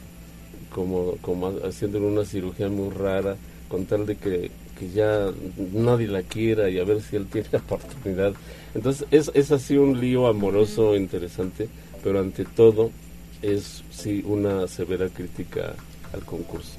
O sea, el propio personaje tiene de repente un, una epifanía de, de honestidad y se da cuenta de que es algo muy raro, ¿no? Un concurso donde exhiben a las chicas. Tiene una asesora que la orienta. Entonces la novela propone, la voy a poner aquí, a ver si se ve. La novela propone un cambio, un cambio en el concurso, un cambio. Ah, si quieres yo, yo, lo- ver, yo lo a ver, muestro, mira, de este lado. Para que vean la portada. Ahí ¿no? está, mira. Bien llamativa. Me Sí, gustó. está O bonita. sea, la, la novela La primera noche feliz de Miss Universo y es un libro obviamente que tiene cuerpo, pero que llama mucho a la lectura porque las letras están acorde para leerlo de manera tranquilo y sobre todo muy fácil, muy muy fácil. Sí, es una tipografía muy abierta, Muy muy, bien, bonita para muy que no te canses. Exactamente, Y la para que no es canse que la yo vista. la releo y, y siento que es fácil de leer, ¿no? Se, se lee de corrido, son está fragmentada, entonces te picas con la historia. Y es una buena historia. Yo invito a los oyentes de este programa, de tu, su programa, a que se acerquen a ella. La novela está en Amazon, la pueden hay varias plataformas, pero Sí. obviamente la más conocida para nosotros es Amazon, funciona muy bien. Lo piden y en cinco días la tienen en su casa físicamente, Así como en esta. papel, en, en sí, en cartulina con esta edición tan bonita para regalo todavía no se Claro. puede en estas temporadas y si no para regalo personal cualquier persona que la lea o la pueden descargar de manera digital y es mucho más accesible y es el mismo contenido, ¿no? Pero el chiste es participar de esta reflexión para ver qué se qué se aporta a este concurso. Es un concurso que viene desde Grecia, por si para los detractores del mismo, las diosas griegas se peleaban por saber quién era la más bonita, se peleaban entre ellas. La esposa de, de Zeus era Afrodita, que era la diosa del amor, y por supuesto eh, tenían líos. Y entonces para evitar que ellas mismas dijeran yo soy la más bonita, convocan a alguien y para eso eligen a alguien aparentemente ignorante que es el hijo del rey de Troya, que es el pastor, el famoso Paris, que es el que crea el lío después de la Iliada y la invasión, ¿no? ¿Qué es lo que hacen las diosas? Hera, por ejemplo, le ofrece poder. Yo soy la más poderosa, vota por mí. Pero Afrodita gana porque si, mira, yo no te ofrezco riqueza, no te ofrezco sabiduría, te ofrezco simplemente a la mujer real, real de cuerpo real, no como nosotras que somos diosas, que es Helena. Te la regalo, te, te la doy y por eso viene todo el lío después. Y le dan una manzana de oro, ese es el premio. A la que se la dé, esa es la ganadora. Entonces, cuando le da el- la manzana a Afrodita se enojan las otras y por eso se genera la guerra después. La famosa manzana de la discordia. Y sigue pasando, ¿eh? Sigue pasando. Sigue pasando, Pero el sí. concurso tiene tintes clásicos, ¿no? O sea, realmente es que la belleza femenina, definitivamente el cuerpo de la mujer, no lo digo yo, lo dicen los grandes artistas, escultores, pintores, es eh, muy diferente a la figura masculina, es una figura estética proporcionada y eso, vamos, por más que haya cambios de todo tipo, siempre eh, hay esa exaltación de la belleza. Y tiene mucho que ver con las obras de arte arquitectónicas, música, todo. ¿Cuántas canciones tienen como tema la mujer, no el hombre? Es difícil que haya canciones dedicadas al hombre. A lo mejor Solamente de Paquita, la del barrio. Solo- ¿no? y, eso, y eso, feas canciones, ¿no? Sí. De crítica. Entonces, mm, el concurso no es malo. El concurso es bueno porque las chicas son embajadoras de su país, de su estado. El problema es qué es lo que está pasando dentro, ¿no? De- Ahorita, por ejemplo, está en polémica franca porque ya cambiaron, por ejemplo, aspectos. Antes eran todas esbeltas, eh, de algún ah, aspecto físico determinado. Y ya metieron, por ejemplo, en este concurso a una que eh, exageradamente pasada de peso, ¿no? Y la aceptaron. Y luego pusieron a una trans portuguesa que también la aceptaron. Y finalmente a la presidenta del concurso en Nicaragua, Daniel Ortega, le confiscó los bienes porque ganó su pupila nicaragüense. Ya creo que la corrió del país. O sea, es un escándalo. el Siempre genera polémica, Sí, ¿no? la presidenta internacional también es una mujer trans, era un varón y se operó. y es la dueña de la franquicia. Entonces el concurso está en entredicho. ¿Qué es lo que la novela propone? Porque el personaje tiene allí un, una epifanía en algún momento, dice, esto está mal, ¿no? Claro. Aparte asesorada por una especie de maestra que le, le platica sobre estos temas. Y entonces ella dice, hay que cambiar esto. Y quieren cambiarlo. Y esa es la propuesta también de la novela. O sea, aparte de que hay que hacer, criticar este, este concurso, pero también que se propone. No desaparecerlo, es un absurdo. Es como desaparecer la Olimpiada. Definitivamente. O sea, es una contienda internacional de muchas cosas. En este caso de belleza. Pero hay que meter cultura, hay que meter conocimiento, ¿no? Combinarlo sería formidable. Eh, minimizar la cosificación de las participantes y exaltar su belleza sí, pero no exhibirlas. Y, y además exhibir sí el conocimiento que no se les da mucho. Trabajarlo en serio, ¿no? Claro. O sea, hay, hay remedio. Se puede en ese concurso. Y pues de eso trata la novela. se me olvidó. ¿En cuánto tiempo la escribiste? Como en dos años, año y medio, pero venía, si vemos desde cuándo, fueron muchos años, 20, quizá hay intentos, ¿no? A puntitos, pero ya formalmente un año y medio y quedó, quedó muy bien. A mí me gusta. El final es muy tierno, muy bonito, eh, de verdad. Ah, el, pre- el presidente de la República, bueno, es un presidente hipotético ¿no? Claro. de este país, es, el, es uno de los que están enamorados de ella, perdidamente. Tanto que renuncia a su cargo, ¿no? Y bueno, no, no, está, no podía faltar un lío amoroso ahí. Espero que no se haya quedado con el doctor. Ah, no, no, no, no. va. Ok.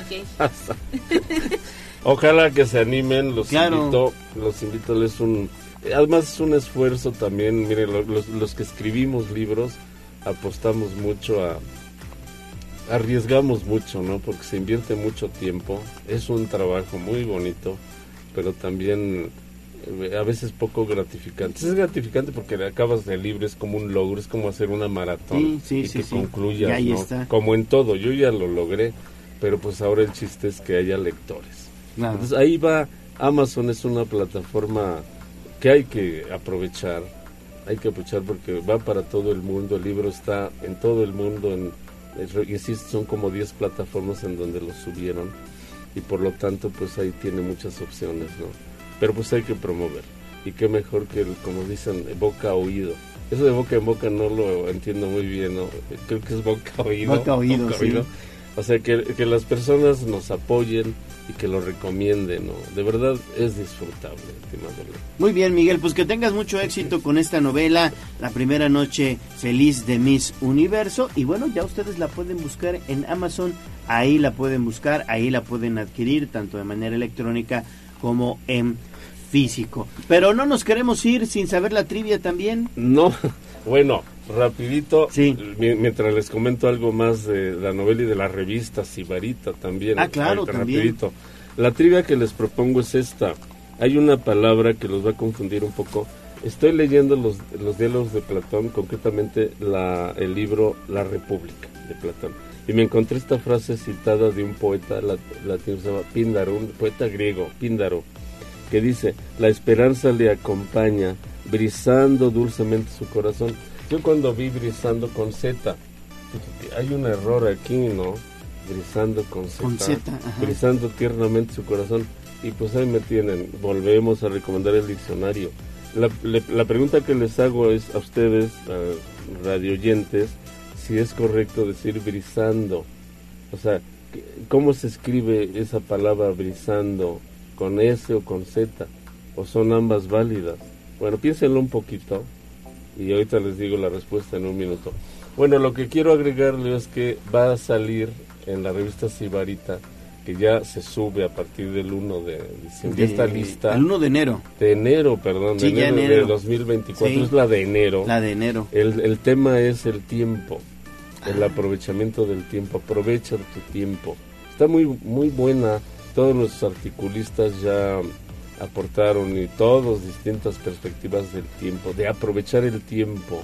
Entonces, eh, aprovechando el- el- la revista en, en el suplemento que se llama El Icon, bueno, me autorizaron publicar el primer capítulo de la novela. Ah, qué bueno. Así como un, como un regalo navideño, ¿no? Para que lo lean y, y se animen. Ahí está de obsequio a partir del 1 de enero. Abran sibarita-medionelle.com que es el sitio o en, o en Facebook también la pueden encontrar ahí y se van a el icon, al final viene el suplemento, ahí viene el primer capítulo de nuestra no- de mi novela. Y lo, pu- lo pueden disfrutar gratis, ¿no? Oye, Para bien. que sigan animándose ya después se animen a pedirla, la recomienden, creo que vale la pena. Vale la Además pena. siempre recomendaremos leerle porque Claro. el idioma se mejora de esa manera y muchas otras cosas, ¿no? Perfecto. Pues ahí está. Muy bien, la Miguel. apuesta para este año, a ver qué tal le va. Ya les estaré Te ver bien, ya lo verás. En, en algún tiempo. Y bueno, pues vamos a la trivia. Sí, por favor. Efectivamente, estimados amigos, este poema de Pindar pues está bien, porque dice, la esperanza le acompaña brisando dulcemente su corazón. Brisar con Z viene de una palabra anterior a esta brisar, que es una deformación de brezar con Z, que significa en latín originalmente acunar, así como envolver, envolver. Entonces, brisando dulcemente su corazón, es decir, acunando su corazón, es una metáfora, ¿no?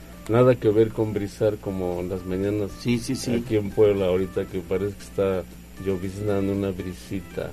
Ese es con ese. Por lo tanto, las dos palabras son válidas. Así que enriquezcan su vocabulario, ¿no?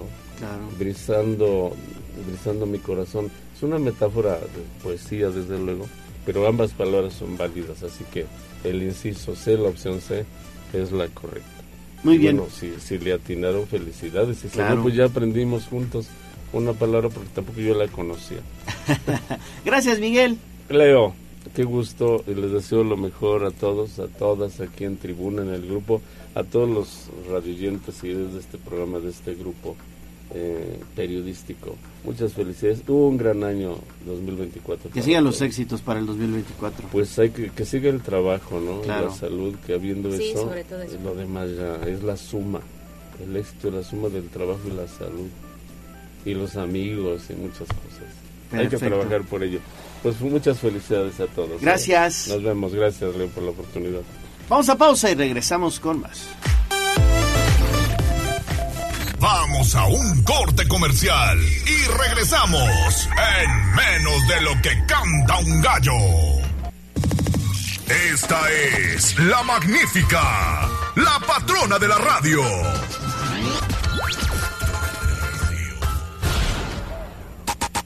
Seguimos con el gallo de la radio. Sitio web, tribunanoticias.mx.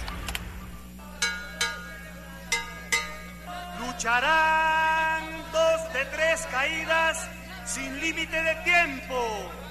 En esta esquina, Profundicemos en el tema.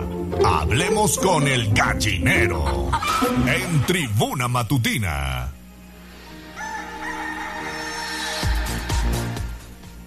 Ocho de la mañana con 39 minutos. Seguimos echándole un vistazo a lo que sucedió durante el año 2023. Así que vamos a echarle un vistazo a lo que pasó en el mes de julio. Julio de este 2023. Tribuna Noticias presenta. Resumen anual. Julio. Sergio Salomón Céspedes Peregrina, gobernador de Puebla, y Eduardo Castillo López, presidente del Congreso, colocaron la primera piedra de lo que será la nueva sede legislativa en la entidad. La obra implica una inversión de 770 millones de pesos y estará concluida al término de un año. La nueva sede del Congreso de Puebla se ubicará en la zona de los fuertes y será un edificio equipado con tecnología de última generación, con amplias áreas verdes y equipamiento que beneficiará la sostenibilidad. Huejotzingo y Teciutlán son nombrados pueblos mágicos y con ello Puebla se coloca como una de las entidades del país con mayor cantidad de municipios con este distintivo, una docena en total. Tan solo en este 2023, de acuerdo a datos de la Secretaría de Turismo, los pueblos mágicos en Puebla recibieron una derrama económica de 2.400 millones de pesos. Una pipa con dos contenedores de 30 mil litros de combustible cada uno volcó durante la madrugada del 22 de julio. Una persona falleció en el accidente que provocó una fuerte explosión que a su vez derivó en un incendio. La volcadura también generó daños al puente del periférico ecológico a la altura de la colonia Santiago Momoxpan en San Pedro Cholula. Este tramo de la vialidad se mantuvo cerrado a la circulación vehicular hasta mediados de noviembre. En Quintana Roo, una niña de 6 años de edad murió aplastada en un elevador del Instituto Mexicano del Seguro Social en Playa del Carmen. La menor enferma de dengue era trasladada en una camilla cuando ocurrió el suceso. El hospital intentó deslindarse del accidente acusando a una empresa subcontratada. El día 28 del mismo mes, ocho personas fueron rescatadas tras la caída de un elevador también del IMSS, pero en este caso en la ciudad de Guadalajara. Era el único elevador que funcionaba en ese hospital. Barbie tiñe de rosa mexicano el verano. La cinta reventó la taquilla mundial recaudando más de 300 millones en su primer fin de semana. Dirigida por Greta Gerwig, batió el récord histórico de nominaciones en los premios Critics Choice con 18 candidaturas para la edición número 29 de estos galardones que se celebrarán el 14 de enero en Los Ángeles. Sitio web tribunanoticias.mx. Les dije soy periodista y vieron mis credenciales. Profundicemos en el tema. Hablemos con el gallinero en Tribuna Matutina. 8 de la mañana con 42 minutos. Vámonos a hacer enlace con Viri, que está recién empacada de las vacaciones. ¿Cómo estás, Viri? Buenos días, muy bien, muchas gracias. Muy contenta de participar en el último programa del año, Leo, ¿no? Claro que sí, el último programa de este 2023 y por supuesto todos todos contentos también Ya porque sé que en el Puebla. 2024 nos va a ir bien, Viri. Nos va a ir muy bien, Leo, eso es, eso es seguro. Y vamos a seguir informando puntualmente a todos los que nos escuchan. Oye, pues pese a que estamos en las fiestas eh, decembrinas, como se les llama, ya pasó Navidad, Año Nuevo, pero pues también hay precampañas políticas, ¿no? ¿Cómo has visto? Así es, pues los precandidatos andan en plena precampaña, igual usted ya se topó con alguno en, al- en los paraderos o ya fue alguno de sus eventos multitudinarios, empezaron extrañamente porque no es, son, no son, no son eh, fechas habituales, pero así lo decidió el Instituto Electoral del Estado, el 25 de diciembre, Leo, empezaron las precampañas, llevan ya, eh, bueno, este sería el quinto día, están eh, los tres candidatos a, los tres, perdón, precandidatos al gobierno del estado, eh, digamos en esta fase que en teoría es para los simpatizantes de sus partidos. Tenemos a Alejandro Armenta por Morena, tenemos a Eduardo Rivera por el PAN, bueno, y la alianza opositora, y tenemos a Fernando Morales por Movimiento Ciudadano. Los tres son precandidatos únicos, no hay procesos internos, ellos van a ser al final eh, los candidatos al gobierno. Están llevando a cabo, como te decía en estos momentos, pues eventos con simpatizantes y militantes de sus institutos políticos, los estamos viendo recorriendo municipios. Hasta ayer Alejandro Armenta llevaba seis municipios, Eduardo Rivera llevaba cinco y eh, Fernando Morales me parece que dos, eh, estuvo en algún tipo de paradero. Hoy eh, en la mañana ya Alejandro Armenta hizo un video para decir que visitará otros tres, si no me equivoco, Acatlán, Izúcar, eh, de Matamoros y Atlisco y veremos cómo está la, la- el resto de la agenda. En este momento pues no es momento de propuestas, es nada más de reunirse con la militancia. También hay que decir que Armenta pues ya empezó a armar su equipo. En este momento les da nombramientos de pre-campaña, pero será el equipo que fungirá en la campaña y que también hemos visto personajes, Leo, de todos los partidos políticos, del PRI, del PAN, eh, sumarse ya al proyecto de Alejandro Armenta. Va a ser una campaña bastante, un proceso electoral bastante interesante, ¿no? Oye, y bueno, pues prácticamente cada uno con su tema, eh, obviamente Alejandro Armenta apostándole a los eventos, pues de alguna manera multitudinarios, eh, Eduardo Rivera tratando de hacer eh, caminatas, también eh, encuentros en algunos puntos, incluso también del interior del estado, y eh, Fernando Morales que busca apostarle a las redes sociales, pero la verdad es que no prende. La verdad es que no, a diferencia, bueno, a ver, vemos a Movimiento Ciudadano en el norte muy este encendido, vimos el fenómeno fugaz porque lo bajaron de la contienda de Samuel, pero en el caso de Puebla, pues la verdad es que este, no sucede lo mismo.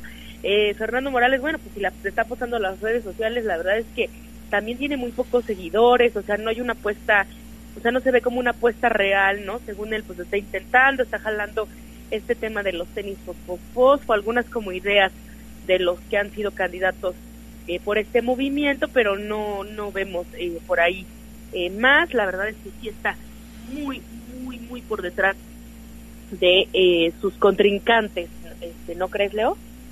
Sí, sí, sí, sí, totalmente de acuerdo. La verdad es que, pues, eh, quienes están, digamos, marcando la, la agenda, obviamente, es el precandidato que de la coalición que encabeza Morena y el precandidato de la coalición que encabeza Eduardo Rivera, que me parece Eduardo Rivera eh, no hay nada oculto, su fortaleza es la capital, ¿eh?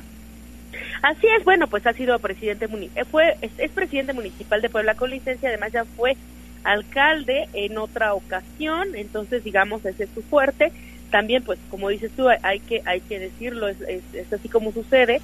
Pues también Alejandro Armenta ha recorrido el estado desde hace mucho tiempo, eh, gracias a los cargos eh, políticos y partidistas que ha ostentado desde hace bueno, él siempre presume más de 30 años de carrera eh, política, ¿no? Entonces, bueno, lleva ya una recor un recorrido muy amplio y también hay que decir que Morena tuvo un proceso interno muy largo y, y- y grande, digamos, ¿no? Por llamarlo así. Entonces, eso le dio oportunidad a Morena de movilizarse y también se movilizaron muy bien a favor de Claudia Sheinbaum. Entonces ya también hay que decir que traen mucho, mucho trabajo en tierra, como dices tú, que resalta en estos eh, días de precampaña. No, no, ni siquiera podemos decir primeros días de precampaña, porque la precampaña dura apenas 10, 11 días, termina el 3 de enero, entonces digamos que estamos a la mitad, entonces eh, pues apenas en estos en estos días hemos visto ciertas tendencias, ¿no? Vemos Armenta, el precandidato de Morena, ya haciendo estos nombramientos, si no me equivoco lleva seis, siete nombramientos que cumplirán también en su campaña, este, sumando perfiles políticos eh, simpatizantes ahora de la 4T, y lo vemos, como dices tú, con eventos multitudinarios. En cambio, Lalo Rivera pues está apuntando a paraderos, lo vimos ayer este, realizar o hacer algunos, colocar algunos pegotes en autos de simpatizantes, señalan sus colaboradores, y lo vemos en reuniones un poquito más en corto, más internas y más formales, ¿no? Digo, lo, lo vemos como con, con mesas, en comidas, desayunos, eh, eh, así, y pues la 4T es un poquito más masivo, más multitudinario, ¿no? Lo vemos apostando por ahí. Y sí, como dices, pues vemos a Fernando Morales, este, pues sí, bastante rezagado. Ayer lo vimos, si no estoy mal, en un paradero y unas 10, 15 personas. Es un movimiento que también en Puebla, pues no, no ha logrado lo que en otros estados o, o lo que en el país, ¿no? Sí, oye, y, y en el en el caso en el caso de eh, los precandidatos a, a la alcaldía, pues yo la verdad es que no le vi. Bueno, Morena todavía no elige a, a su a su precandidato, digamos, a su coordinador municipal. Y, y, bueno, pues va solito ahorita por el momento Mario Riestra. No le he visto tampoco al precandidato de Movimiento Ciudadano. Ah, sí, solamente vimos pues como una rueda de prensa, Ajá. mal, Leo, este, del precandidato de, de Movimiento Ciudadano, Rafa Cañedo, que es el, el único también.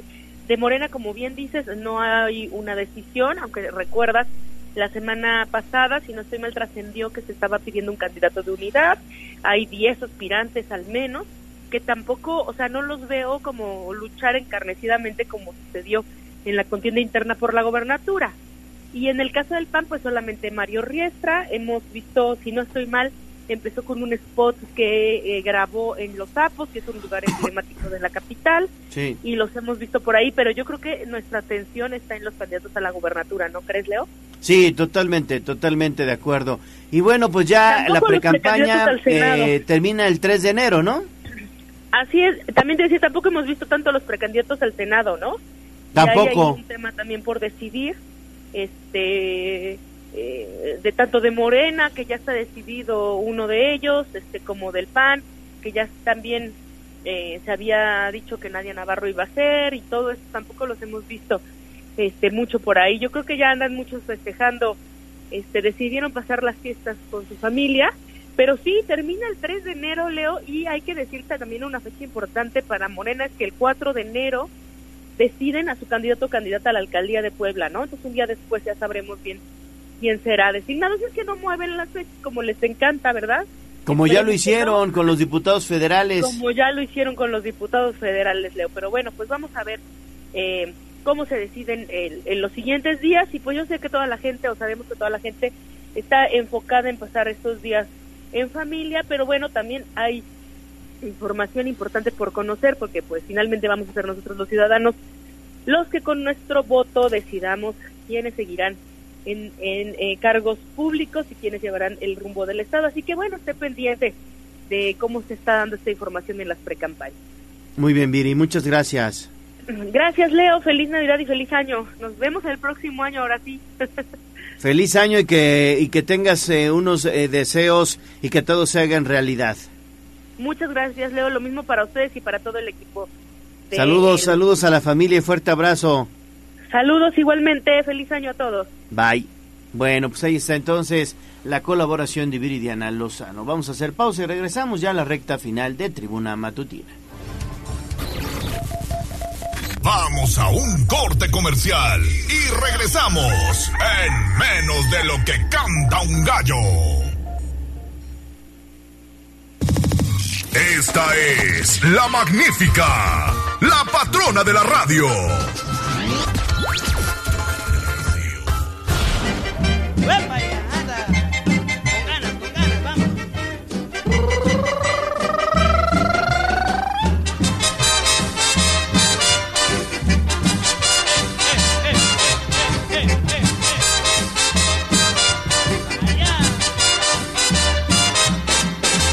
Olvido al año viejo.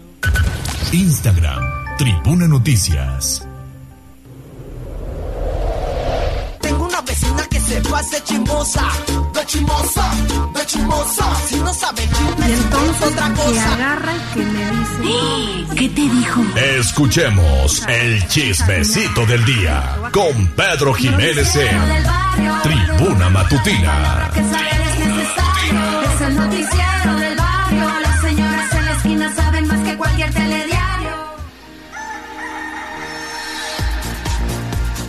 Pedro Jiménez, ¿cómo estás? Hola, muy bien. Aquí terminando el año con mi relación tóxica de Jazz Guevara. Es lo que porque veo. no podíamos dejar de pelear el día de hoy. Di algo, defiéndete. Siempre pelean. Sí, sí, sí, sí, que si no es por una cosa, es por otra, Es pero... que lo sonrojaste y ya no quiere ni hablar. Mira. Pues es que no es mi Míralo, culpa.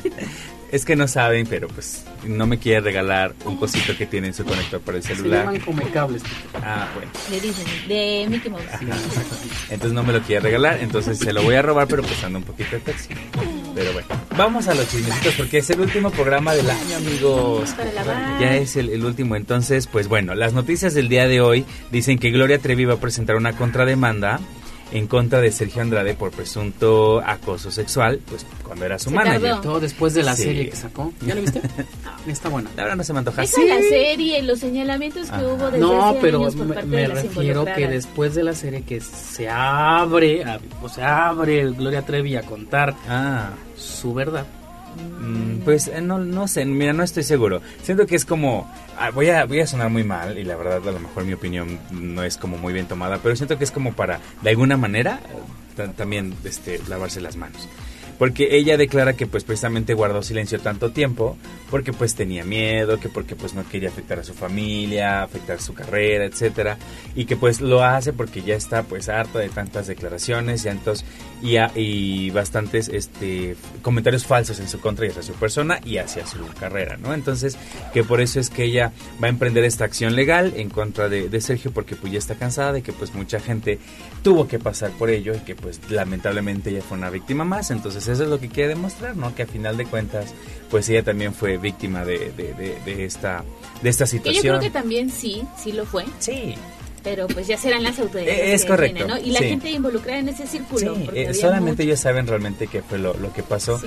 Nosotros somos espectadores, ¿no? Exacto. Entonces, pues, ya sea que a través de su, serie, de su serie, ya sea que a través de, de, este, de comentarios, entrevistas, pero pues, eh, bueno, yo, yo en lo personal siento que es así como que, mm, bye. ¿No? ¿Y ya tiene pues, cuántos años de que se registró eso? Yo recuerdo que la televisión mexicana no deja 90 de hablar, más o menos, hablar pues de- fue como del por el- asunto, ¿no? sí, que en estas fechas, veintitantos. si hubiera salido en estas fechas, la cosa sería yo creo que Sí, muy diferente. diferente, completamente. Pero de que es talentosa en la música y le va muy bien, eso que ni Sí, sí, o sea, el talento tiene para ¿Y ella sus seguidores, entonces pues... Está interesante, obviamente. Por el chisme. Sí, por el chisme. Sí. Pero está interesante lo que narra Me encanta Gloria que Trevi. dice que no es chismoso, pero él se alimenta Está por el buena, chisme. vela. La voy- le voy a dar la oportunidad. Vela. Le voy a dar, no prometo que sea este año, tal vez el año que viene. Está en esta plataforma que empieza con V. Ok. Está entretenida. ¿Ya la viste? Ya. Ah, bueno. Está entretenida. De buena, entretenida, si hay como una brecha. Una Sí. brecha de, de, de entretenimiento. Sí, está entretenida, sí, sí, sí. Sí, pues, si quieres pasar un ratito ahí viendo la pantalla, está buena. Ok, para enterarme de ¿En cuál? ¿En cuál dices? En VIX. Sí, ahí está. Algo, ajá, algo similar le está pasando ahorita a Vin Diesel, pues recordemos que había sido demandado por hasta Johansson, una Ajá. de sus ex, eh, asisten- ex asistentes, por precisamente acoso sexual. Ahora, él ya dio declaraciones, dio declaraciones junto con su abogada, eh, en el que pues niega categóricamente haber pasado todo esto. No dieron como muy de- muchos detalles, pues están precisamente en, en el proceso. Entonces, para que la información no fuera filtrada, él comentó y negó categóricamente que haya ocurrido esto. Dice, yo en ningún momento le falté al respeto, siempre he respetado a las personas que trabajan conmigo y su abogada comentó que eh, hasta ya eh, estaba programada, bueno, su contrato era solamente por nueve días. Algo que ella este, comenta que fue despido injustificado, pues después de la agresión fue despedida sin motivo aparente. La abogada comenta que no, que sí tenían un contrato solamente determinado por ese tiempo y que de ahí es donde ella se estaba agarrando para pues, sacar todo eso.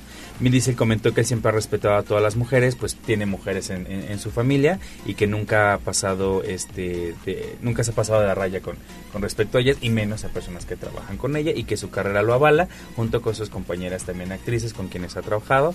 Entonces, pues sí, ahorita la, la, la demanda no solamente es contra Diesel, sino también a su hermana, a la hermana de Vin Diesel, porque pues fue ella quien hizo el, el- el conecte y pues a la empresa One Race Films, quien es con, quien contrató a, a Asta. Entonces, pues a ver qué resulta para el siguiente año. Yo creo que va a haber más declaraciones por parte de él y por parte de ella. Entonces, pues sí está, está complicado el tema, ¿no? También es cuando dices, pues después de mucho tiempo entiendes que, que pues sí hay, por parte de, de la víctima es, agarras valor para decir, ¿sabes qué? Pues voy a hablar. Pero pues también por el otro lado dices, bueno, por mucho tiempo tuviste como tiempo de armar. Lo mismo sucedió, no sé si recuerdes o recuerden, con Sasha. También, después de muchos años, este denunció a, a este cuate, el productor. Sí, se me fue el nombre. Sí. ¿No? Sí, sí, sí, es algo muy similar. Es cuando, o sea, vaya, se puede ver de diferentes matices, ¿no? Entonces, pues, como dice el refrán, nada es verdad, nada es mentira, todo depende de quizá con qué se ve. Entonces, pues, ya las declaraciones sabrán a ver qué, Yo creo que qué también resulta. es difícil para las víctimas Sí, hablar en ese momento. ¿no? definitivamente. Sí, Más pues, allá de, muchas veces piensan, a lo mejor quiere sacar dinero. La línea es muy delgada. Sí. Muy, A Luis de Llano. Muy, Luis de Llano. Ah, el productor con el que Sasha Sí, Sokol. este, Sasha Sokol, ves que también lo, lo denunció. Sí. de- y ella más chavita, tenía 13 años. Sí. Sí, sí, también fue muy... Y en otras muy- circunstancias. Y en otras circunstancias. Bastantes. ¿Ah?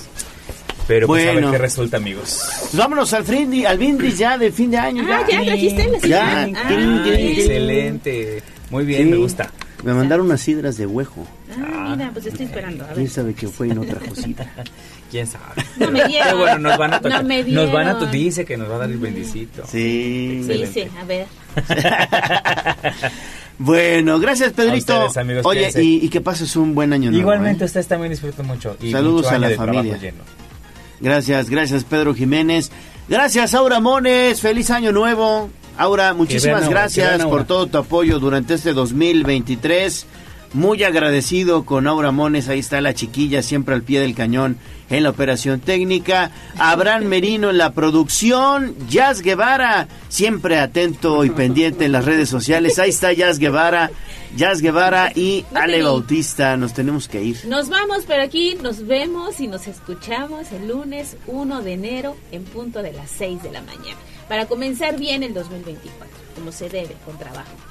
Bueno, pues fuerte abrazo a todos de Año Nuevo. Les deseo un 2024 que llegue colmado de mucha salud para que todos sus deseos se hagan realidad. Se despide usted de su amigo Leonardo Torija, el gallo de la radio. Adiós.